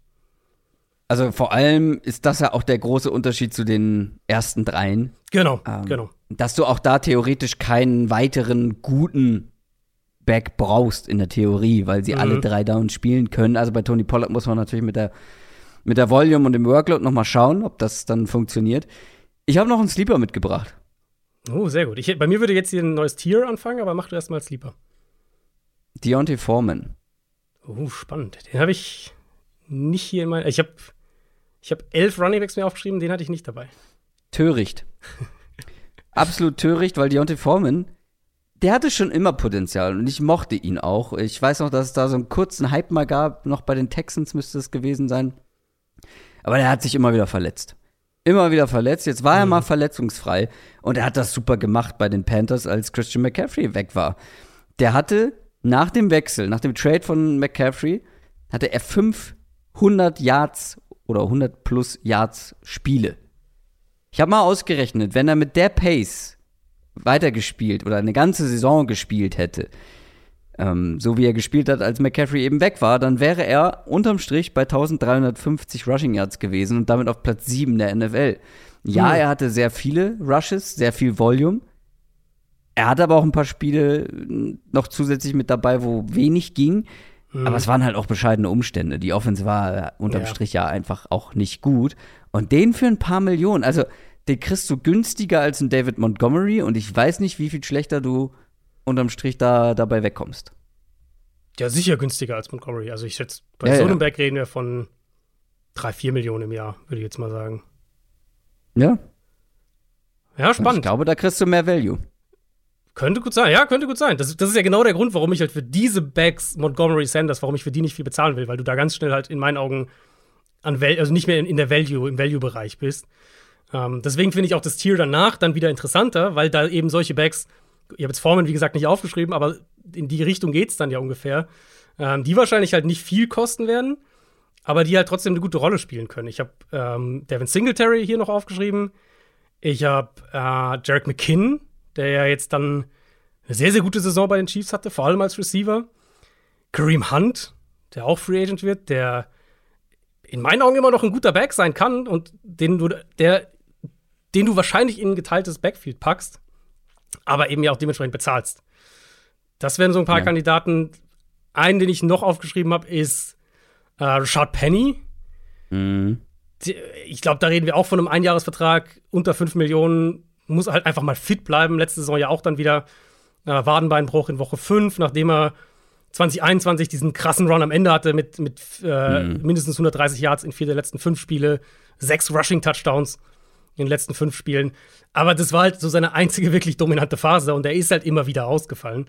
Das heißt, da wird auch kein langfristiger Vertrag sein. Ähm, ich glaube aber, diese Kategorie Back wäre dann wieder die, wo ich eher bereit bin, mir einen zu holen für drei Millionen im Jahr, vier Millionen, kurzfristiger Deal und dann an Tag drei noch einen dazu zu, zu draften, wenn du sagst, du stellst dein Backfield neu auf. Ja. Spannend. Da gibt es ein paar spannende Namen. Aber die Spitzengruppe finde ich auch sehr interessant, wo die letztendlich landen. Wollen wir zu den Wide Receiver mhm. gehen? Das ist schon sehr dünn.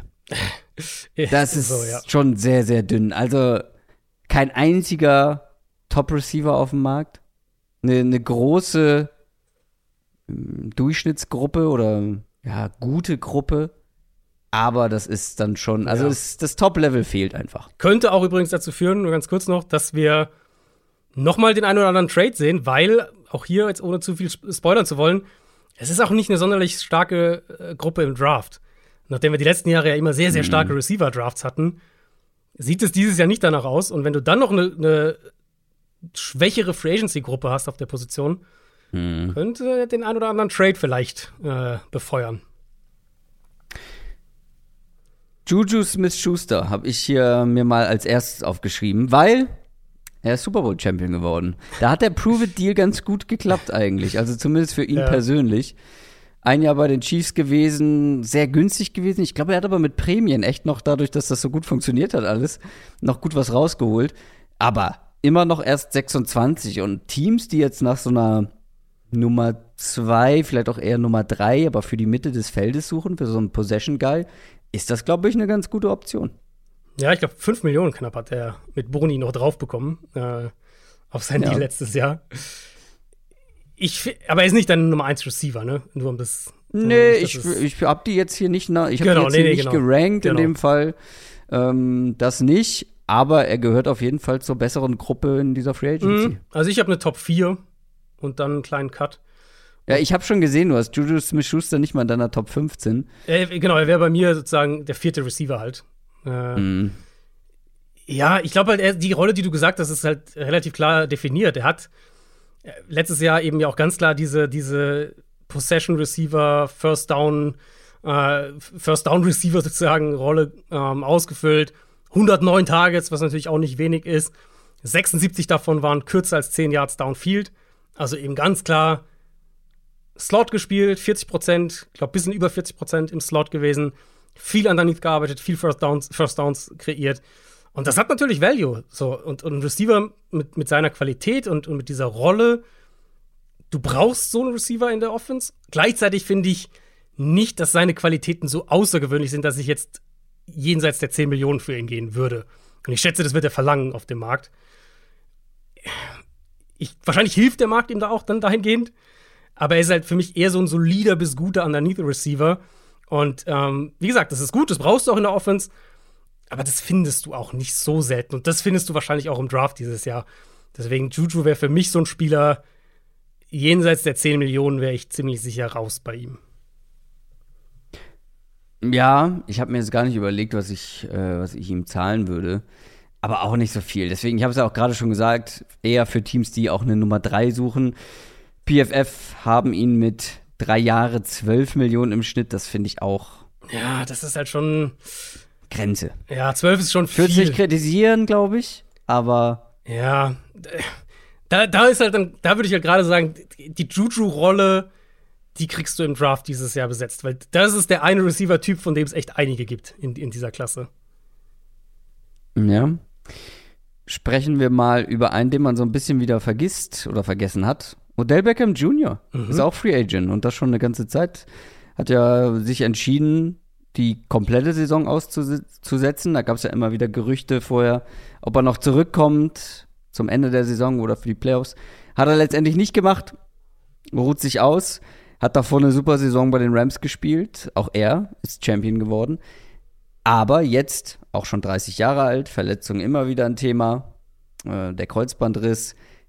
Wäre für dich noch eine Nummer 1? Sucht ein Team oder wenn ein Team eine Nummer 1 sucht, guckt man dann auf Odell Beckham Jr. und was bietet man so jemandem an, der ein Jahr lang nicht gespielt hat? Nein, Nummer 1 nicht mehr. Ich glaube, wir reden von einer relativ klaren Nummer 2. Mhm. Ähm, er kann, glaube ich, noch eine High-End Nummer 2 sein. Aber natürlich muss man diese ganzen Faktoren berücksichtigen. Er wird, er wird 31 dann im Laufe der kommenden Saison. Er kommt jetzt von der Verletzung zurück, hat lange nicht gespielt. Natürlich das, Gegen oder das Argument dann andersrum formuliert, er sollte dann auch entsprechend eigentlich komplett regeneriert sein, äh, wenn es auf diese, in die Saisonvorbereitung geht für die kommende Saison. Letztlich die Frage natürlich, bekommen wir noch mal die 2021er Version zumindest von Odell Beckham. Und das wäre halt die Version, wo ich sage, High-End Nummer zwei, da wäre ich auch bereit, 10, 11 Millionen im Jahr zu bezahlen. Es, auch er könnte halt von dieser Gruppe profitieren, weil es gibt halt nicht viele Receiver, die, ähm, die auf diesem Level spielen können, wenn er halt fit ist. Und das ist natürlich was, was, was, äh, was dann das Team, was dann Teams, was dann die Ärzte sehr genau sich angucken müssen, weil wir haben es jetzt gerade eben bei einem anderen Receiver gesagt, ja, in den News bei Robert Woods, der auch sich das Kreuzband gerissen hat, dann auch jetzt, äh, ich glaube, 31 ist, das kann halt auch schnell abfallen dann. Das wäre für mich die größte Sorge bei ihm. Wenn er fit ist, dann traue ich ihm mit am ehesten von dieser Receiver-Gruppe nochmal eine echte Impact-Rolle zu, eben als eine, als eine Nummer zwei, so wie er es vorletzte mhm. Saison bei den Rams dann war. Ja. Auch bei ihm sehr spannend zu sehen, wo er landet. Jacoby Myers, bei vielen die Nummer eins oder den Receivern. Ich glaube, mhm. bei uns auch bei beiden. Ja. Auch wenn, ja, Nummer eins mit Sternchen, weil euphorisch bin ich jetzt nicht. Nee, nee. Sagt doch ein bisschen Aber was über die Gruppe aus, ne? Dass er halt so ja, eben. relativ das meinte ich. die Konsens Nummer eins ist eigentlich. Trotzdem ein bisschen, ein bisschen übersehen als Spieler, ein bisschen unterschätzt, auch von mir, muss ich zugeben, aber ist halt ein super konstanter Slot-Receiver. Genau. Solche Leute gehen gern mal ein bisschen unter. Hat eine absurde Drop-Rate, also absurd im positiven Sinne. Der lässt super wenig fallen, hat richtig starke Hände. Alleine dieses Jahr 93 Targets und nur ein Drop, der ihm zugeschrieben wurde. Aber ist halt auch limitiert irgendwo auf diese Rolle, ne? Ein bisschen schon. Ich meine, er ist.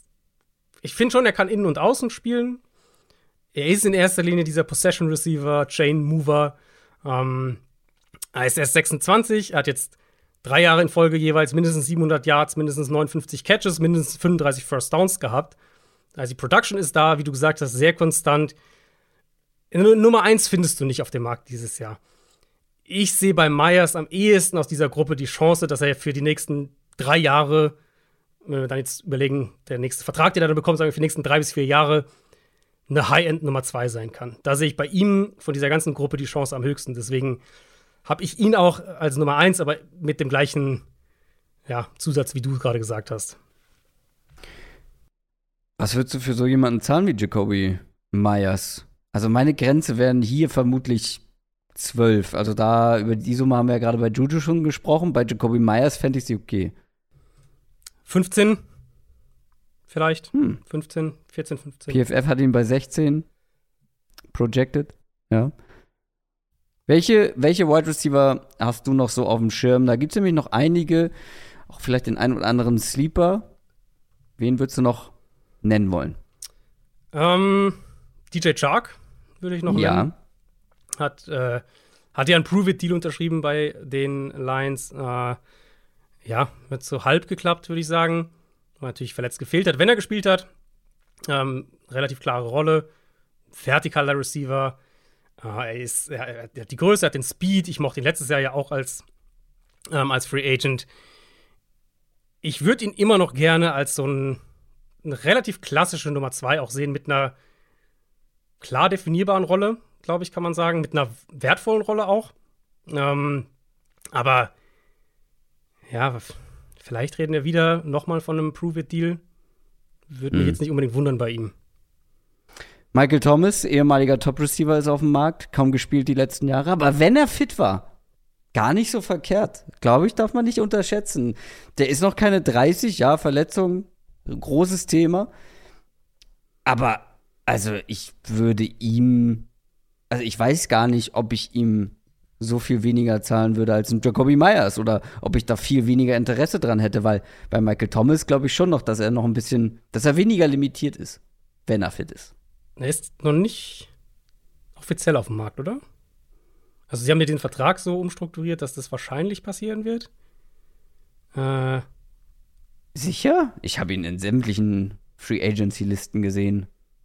Ja, ich glaube, also ich meine, weil halt alle davon ausgehen, dass er äh, dass er entlassen werden wird, nachdem sie den Vertrag umstrukturiert haben, ähm, dass es dann kommt.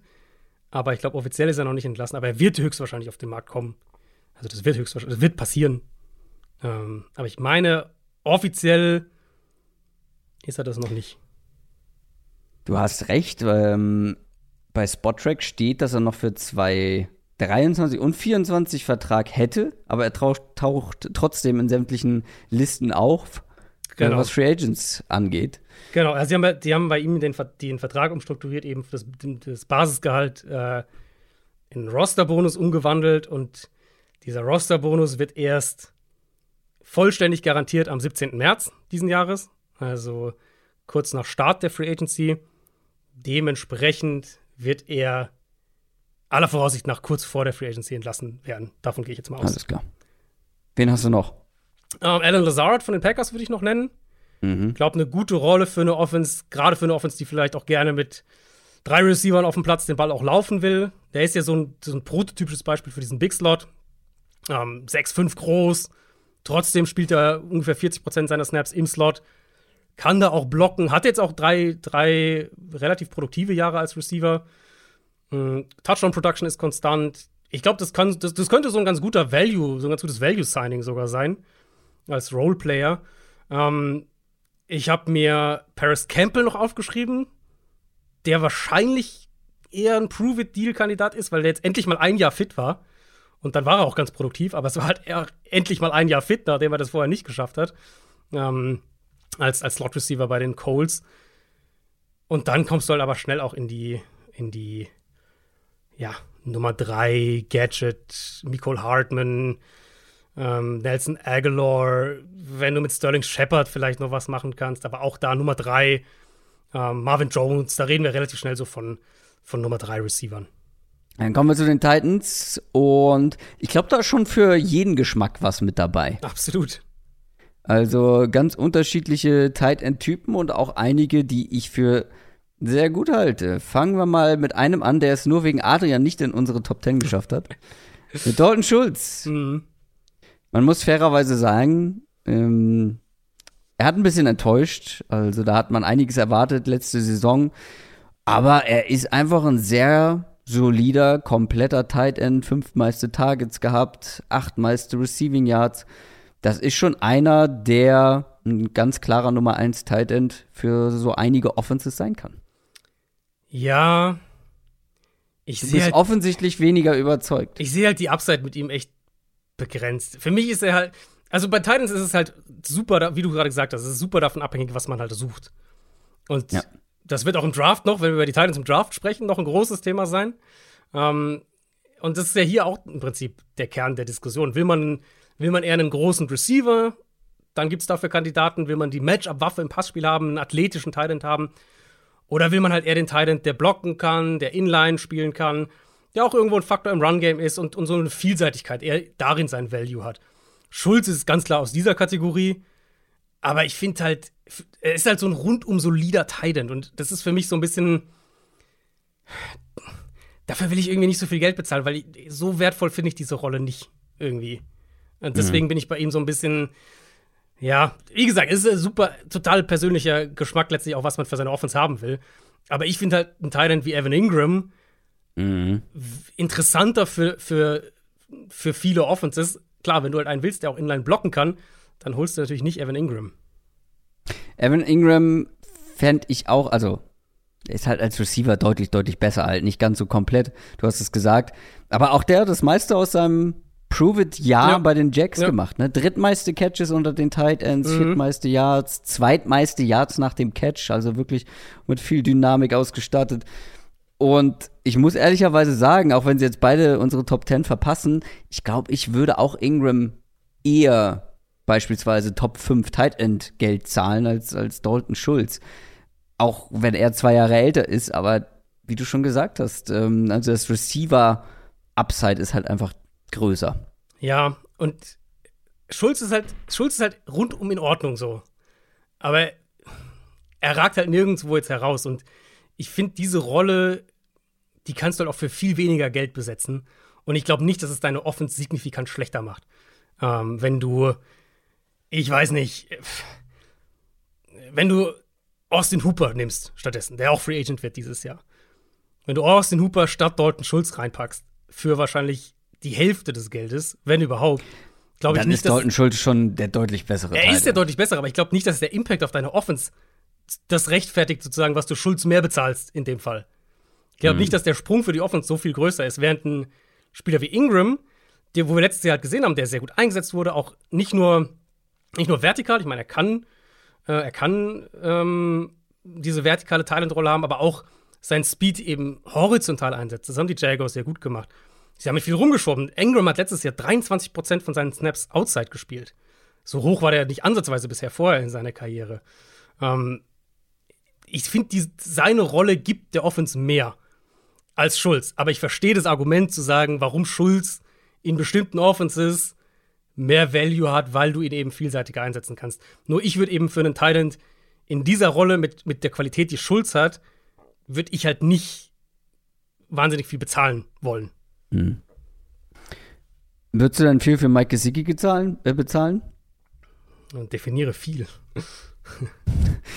Evan Ingram Money, das auf keinen Fall.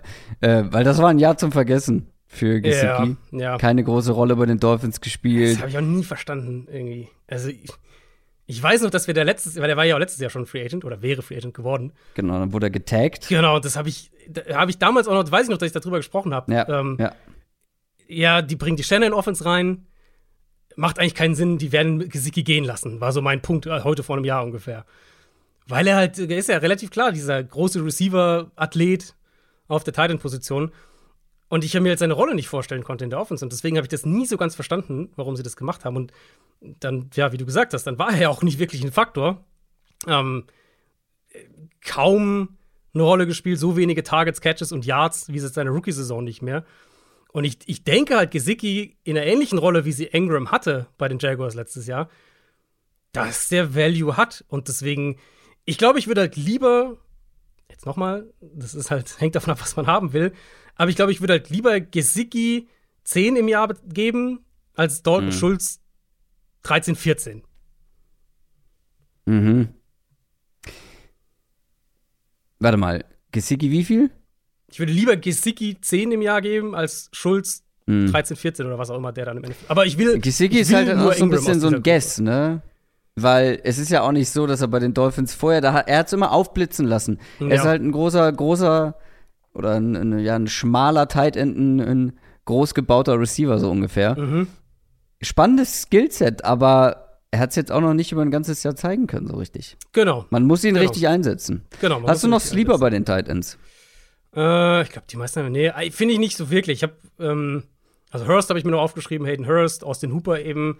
Robert Tonyan wird Free Agent, aber das sind halt alles so mhm. Tight End, ja, zweite, dritte Reihe.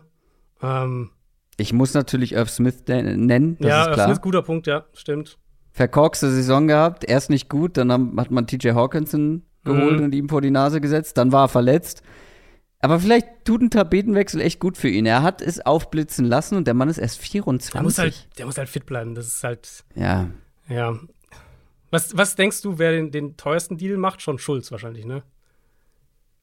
Mm, Schulz oder Ingram, Gesicki sehe ich dann nicht. Nee, sehe ich auch nicht. Ah, ich könnte mir auch. Na, also, ich persönlich würde Ingram den höchsten, höchst dotierten Deal geben und ich finde es auch gar nicht so unrealistisch, dass er den bekommt, weil das war echt eine gute Saison.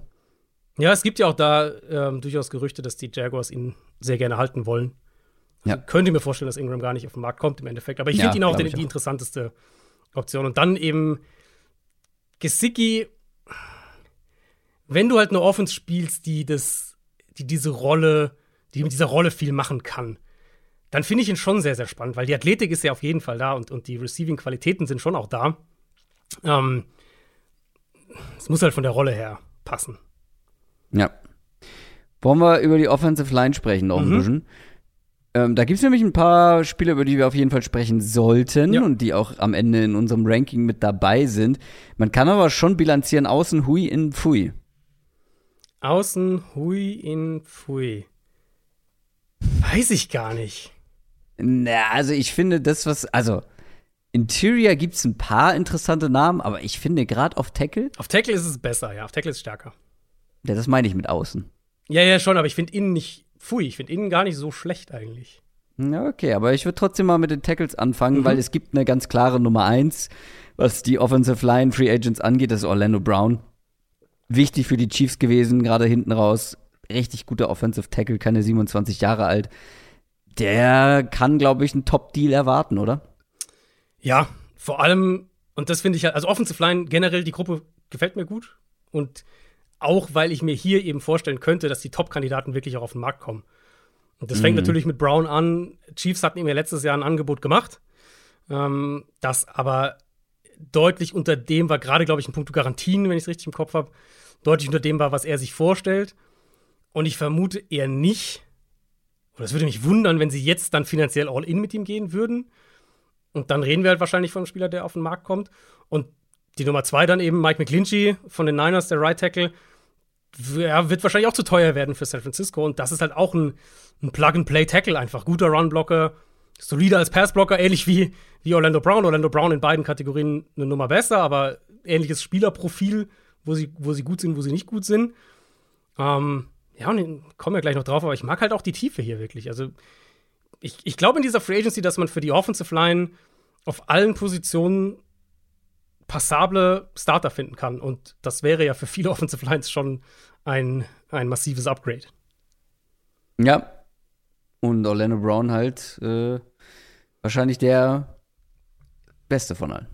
Ja, doch, also schon klar. Ich, ich finde, es gibt eine klare, also du hast Brown und McClinchy sind für mich eins und zwei und dann hast du schon auch einen, einen Cut dahinter.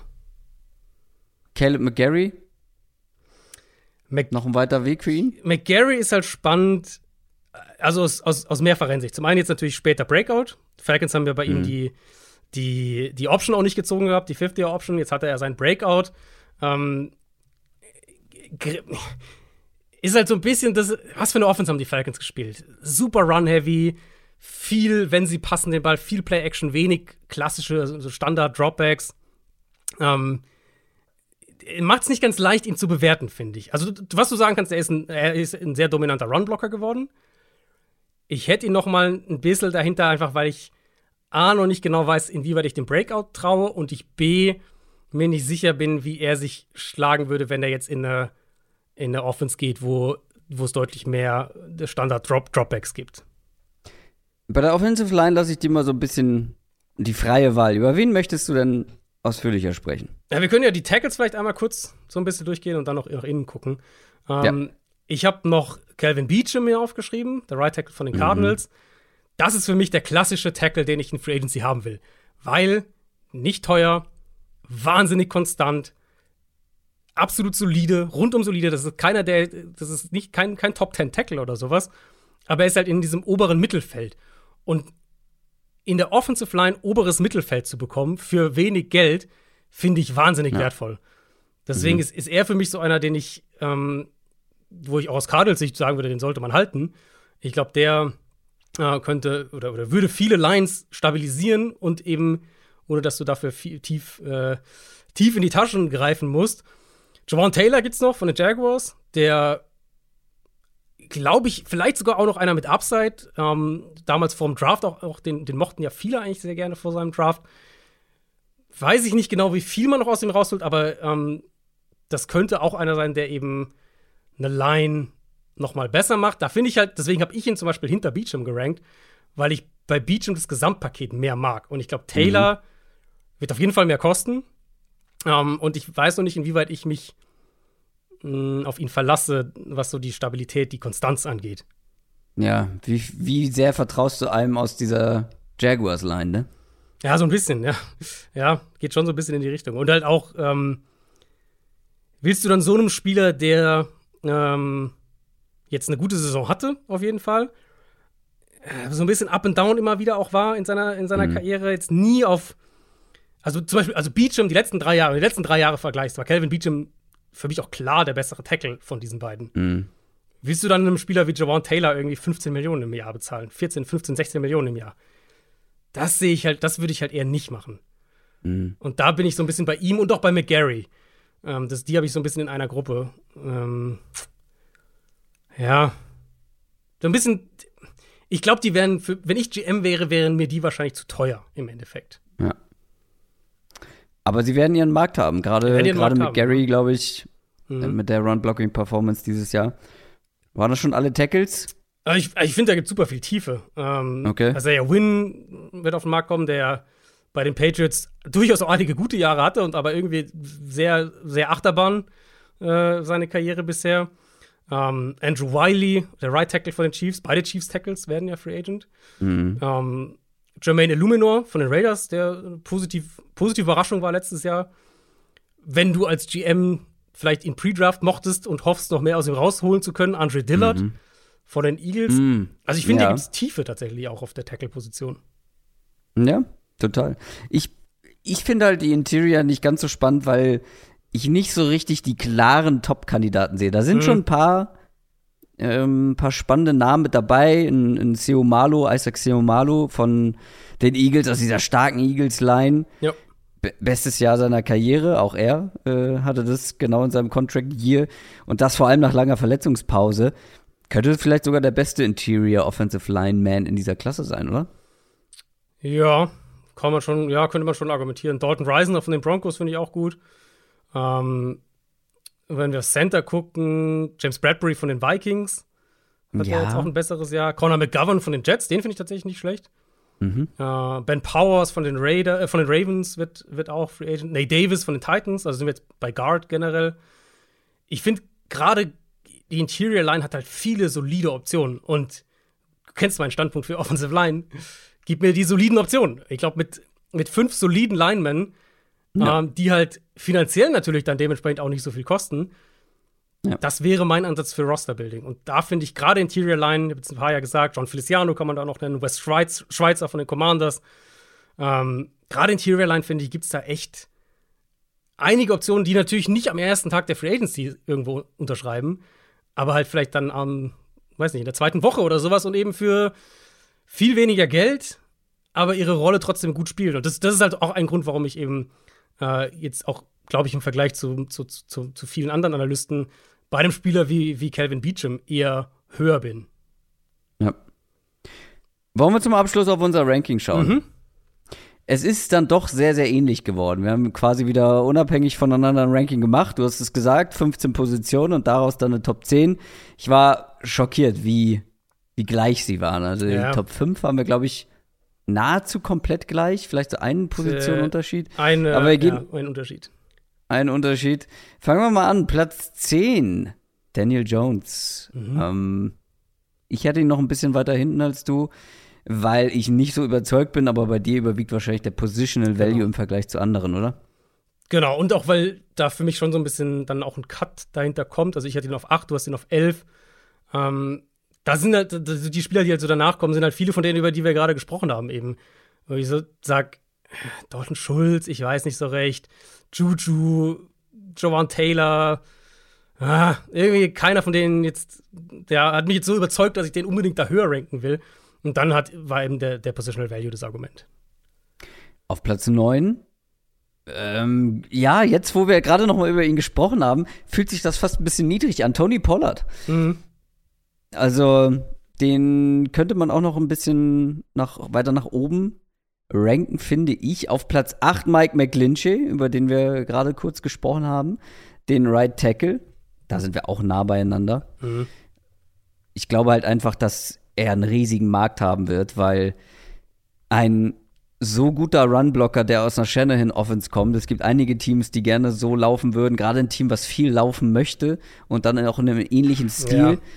Glaube ich, die werden, die werden sehr viel Geld also das, an Mike McClinchy überweisen. Um mal so ein bisschen konkret zu werden, sozusagen, das wäre also die Art Spieler, wo ich zum Beispiel aus Bears Sicht einen Geldbeutel mhm. aufmachen würde. Die haben unfassbar viel Cap Space. Du kannst die können ihren ganzen Cap Space gar nicht ausgeben dieses Jahr, weil so viele Spieler, so viele Qualitätsspieler gibt es gar nicht auf dem Markt. Und mhm. das wäre halt so einer, die, die spielen eine ähnliche Offense, eine vergleichbare Offense. Das wäre so einer, wo ich dann vielleicht eher die zwei Millionen mehr drauf packen würde, um gegebenenfalls jemanden auszustechen, weil du halt die Position auch brauchst. Wir haben beide sehr viel Hoffnung in Odell Beckham Jr., einfach weil wir wissen, zu was er in der Lage ist. Genau, ja. Und gerade auch der, also wir haben jetzt ja ausführlich über die Receiver auch gesprochen. Es gibt halt auch nicht viele Alternativen. Ähm, ich habe ihn auf 6, du hast ihn auf 8. Ist natürlich der Zusatz, wenn er fit ist. Das können wir jetzt nicht bewerten. Da müssen wir jetzt so ein bisschen davon ausgehen. Aber dann glaube ich halt, dass er immer noch echt einen hohen ja. Impact haben kann. Ja, gerade eben als Nummer 2. Genau, genau. In so einer Konstellation, wie es dann bei den Rams war zum Beispiel. Ja. Also, da kann der mit seinem Route Running, mit seinen Händen dann doch noch echt viel für ja, viel Qualität reinbringen. Auf Platz 6 Josh Jacobs. Ich habe Saquon Barkley und Josh Jacobs quasi auf Augenhöhe. Du hast sie ein bisschen weiter auseinander, aber einer der absolut besten Running Backs. Du ein Running Back hier hm. so weit vorne mit dabei. Zwei sogar. Sagt auch was über die Klasse aus. Ich habe sogar ja, alle drei. drei du hast drei Running Backs in den Top 10. Ich bin begeistert. Ja. ja. ja. Nee, aber das ja. ist auch die einzige Positionsgruppe, die richtig Qualität hat. Ja, und das ist auch natürlich bitter für diese Spieler, weil das nimmt natürlich, das, das schraubt natürlich den Value runter. Wenn du halt so eine Auswahl hast, plus der Draft auch noch tief ist auf der Running Back-Position. Mhm. Ja, äh, ja macht es natürlich noch schwerer für die, diese Backs dann irgendwie entsprechende Deals zu bekommen. Auf Platz 5, unser Nummer 1 Receiver. Es klingt komisch, aber es ist Jacoby Myers. Ja. Auch das ja. ist kein gutes Zeichen. Ja, ist das wahrscheinlich wirklich nicht. Ich glaube halt schon, dass er so ein bisschen unterschätzt ist. Du hast es ja vorhin auch durchklingen lassen. Ja, ja, ähm, ist, ist, er auch. Aber natürlich reden wir halt von einer ganz klaren Nummer zwei. Und selbst Absolut. da von der Nummer zwei, wo Und ich jetzt sagen würde, wenn wir es mit letztem Jahr vergleichen, ich, ich war höher bei ihm, glaube ich, als viele. Trotzdem fand ich den Vertrag, den er bekommen hat, dann auch sehr, sehr hoch. Aber Christian Kirk war für mich der deutlich attraktivere Receiver, wenn ich die ja, beiden jetzt vergleichen total. würde. Total. Würde ich weit vor, vor Jacoby Myers ranken. Genau, genau. Trotzdem. Jacoby Myers ist halt auch im Vergleich langsam. Er hat natürlich mehr Physis und krasse ja. Hände, aber also, du hast jetzt gerade so voller Überzeugung klare Nummer zwei gesagt. In manchen Offenses wäre auch die klare Nummer drei. Also, oder? Hm. Also vielleicht, wenn ja, du jetzt müssen schon, müssen schon gute Duos sein. Ja, wenn du jetzt die Bengals nimmst oder sowas, aber ja, ja, ich glaube, in den allermeisten wäre schon die zwei. Er ist halt ein guter Route Runner, er ist offen, er, er sehr, ist einfach wahnsinnig konstant in dieser, im Kurzpassspiel und dieser Midrange. Und das, das hat tatsächlich Value. auch gut in Sachen Contested Catches. Ne? Genau, also. ja, und das hat alles Value. Deswegen finde ich es auch nicht, finde ich ihn auch nicht schlecht. Und aus Patriots Sicht würde ich auch Nein. versuchen, ihn zu halten. Äh, ja. aber Gerade ja. für die Offense, die sie wahrscheinlich spielen wollen. Oder genau, genau. gehen wir mal von Mac Jones aus. Der braucht ja auch so, ein, ja. so eine reliable Option in der Mitte des Feldes. Ja. Auf Platz 4 Saquon Barkley, unser Nummer 1 Running Back. Da braucht man nicht viel mehr zu sagen. Und ich würde dann direkt die Top 3 machen, die mhm. wir genau gleich haben. Orlando Brown, der Offensive Tackle, ähm, ehemals Chiefs. Auf der 2 Derek Carr. Und wir haben beide Geno Smith über Derek mhm. Carr und damit unser Nummer 1 Offensive Free Agent, weil wir eben Lamar Jackson ausgeklammert haben. Genau, wichtig nochmal zu sagen. Äh, ja. Den haben wir hier nicht mit, mit einbezogen, sonst wäre er natürlich die Nummer 1 gewesen bei uns beiden und dann wäre dementsprechend Daniel Jones rausgefallen hinten. Ja, ich glaube, Gino, ich mag die Upside mit Gino Smith mehr als die, die Stabilität, weil, weil größere Sample Size oder die, die, die größere Sicherheit, weil größere Sample Size mit Derek Carr. Das waren unsere Top 10. Das war unsere Preview sozusagen auf die Top Offensive Free Agents. Gabe, äh, gebt mal gerne Feedback, ähm, was ihr dazu sagt. Ich glaube schon, dass es deutlich, dass wir deutlich mehr mitgeben konnten, als wenn wir jetzt einfach über genau diese zehn mhm. Spieler gesprochen haben.